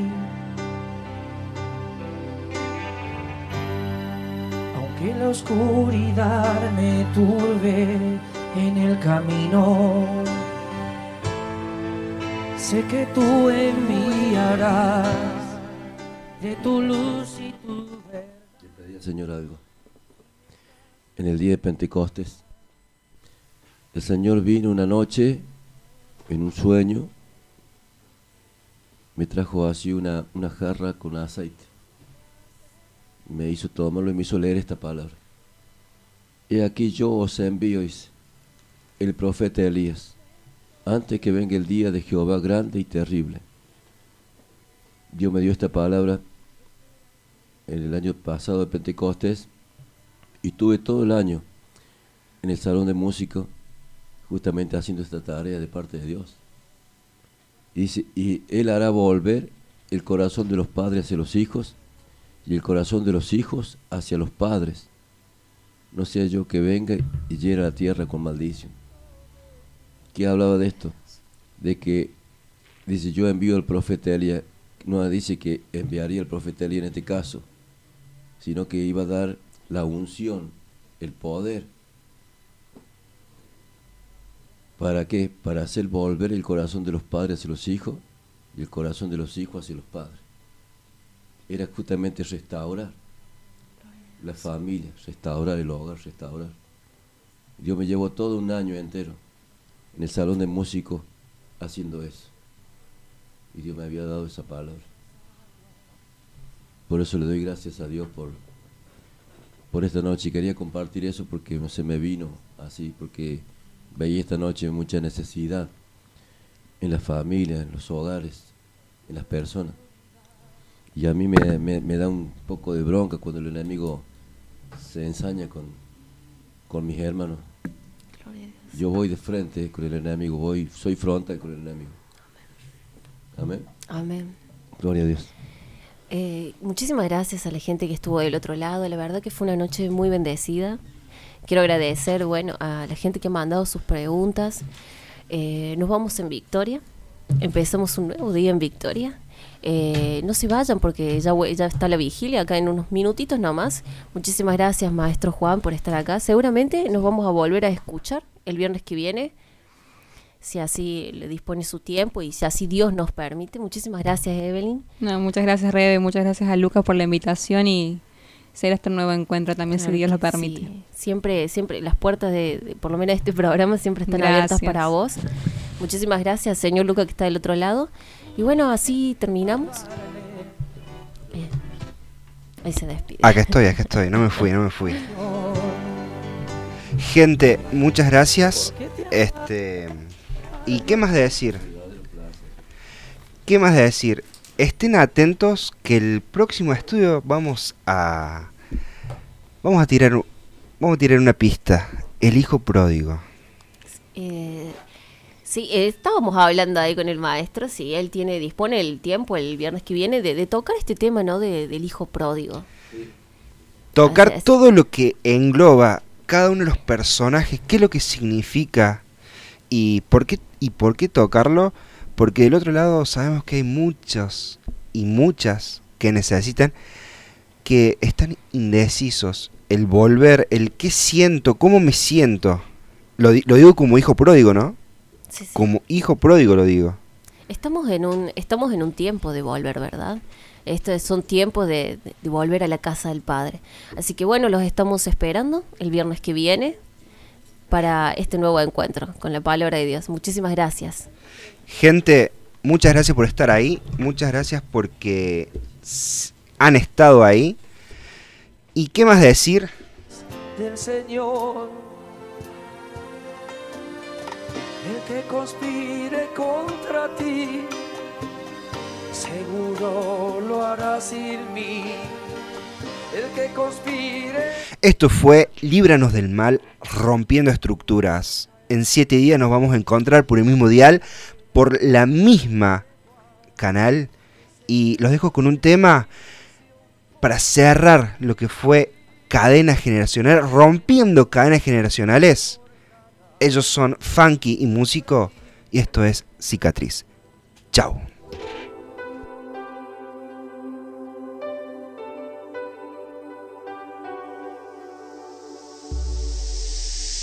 Que mucho perdí, mucho fracasé, Imposible levantarme ya de esta caída. Se acaba mi vida. Que no sanaré, mucho sufriré. Los errores y las cicatrices son por siempre.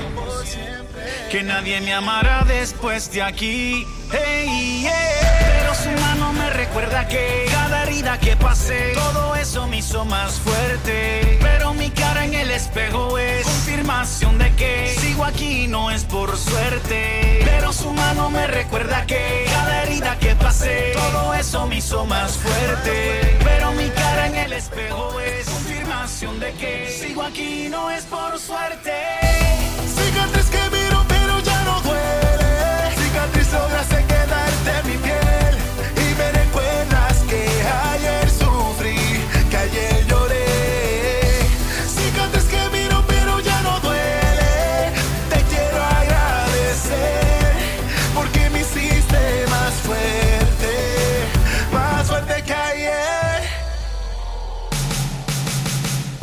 Cada cicatriz nos recuerda que en él tenemos el refugio, él siempre nos sostiene. Hoy nada nos detiene, nos llena de fe, seguimos de pie. Hoy podemos ver las heridas del pasado nos hacen crecer. Ahora somos más fuertes y si vuelve a llover su mano me recuerda que herida que pasé, todo eso me hizo más fuerte. Pero mi cara en el espejo es confirmación de que sigo aquí no es por suerte. Pero su mano me recuerda que cada herida que pasé, todo eso me hizo más fuerte. Pero mi cara en el espejo es confirmación de que sigo aquí no es por suerte.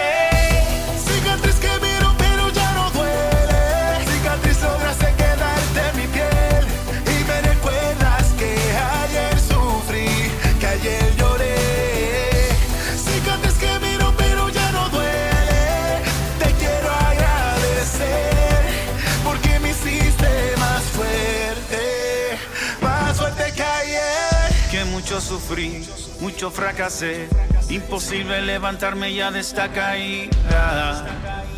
Se acaba mi vida. Pero su mano me levantó, sanó mis heridas, me restauró. Ya no tienes parte ni suerte en mi vida y está la salida.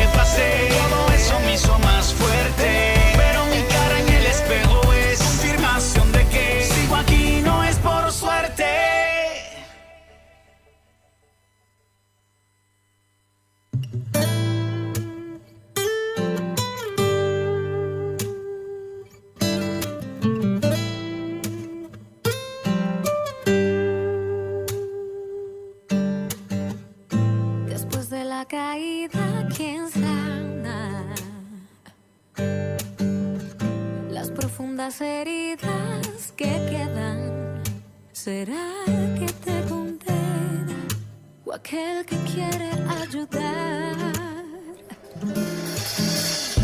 Después de la caída, ¿quién queda? Si los que compartieron tus ideas o los que de mil maneras te quieren acusar.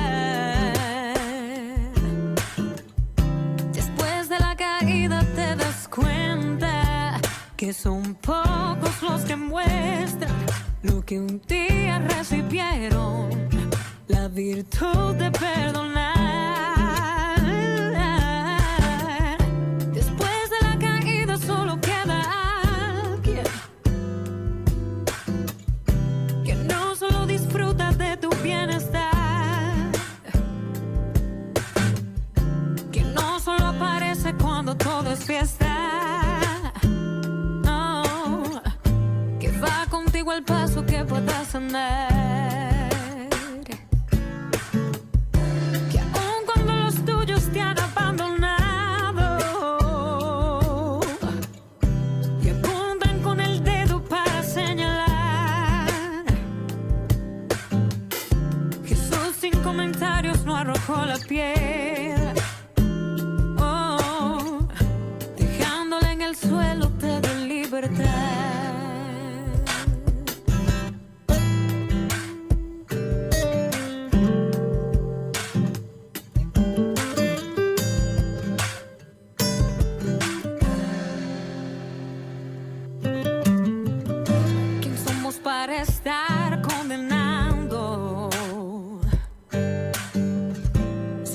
Condición nos delata que somos imperfectos, propensos a fallar. Porque tomar el juicio en nuestras manos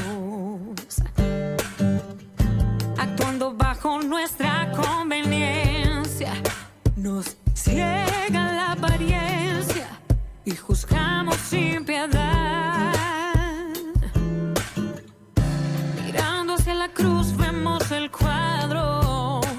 que fue crucificado, entregando para el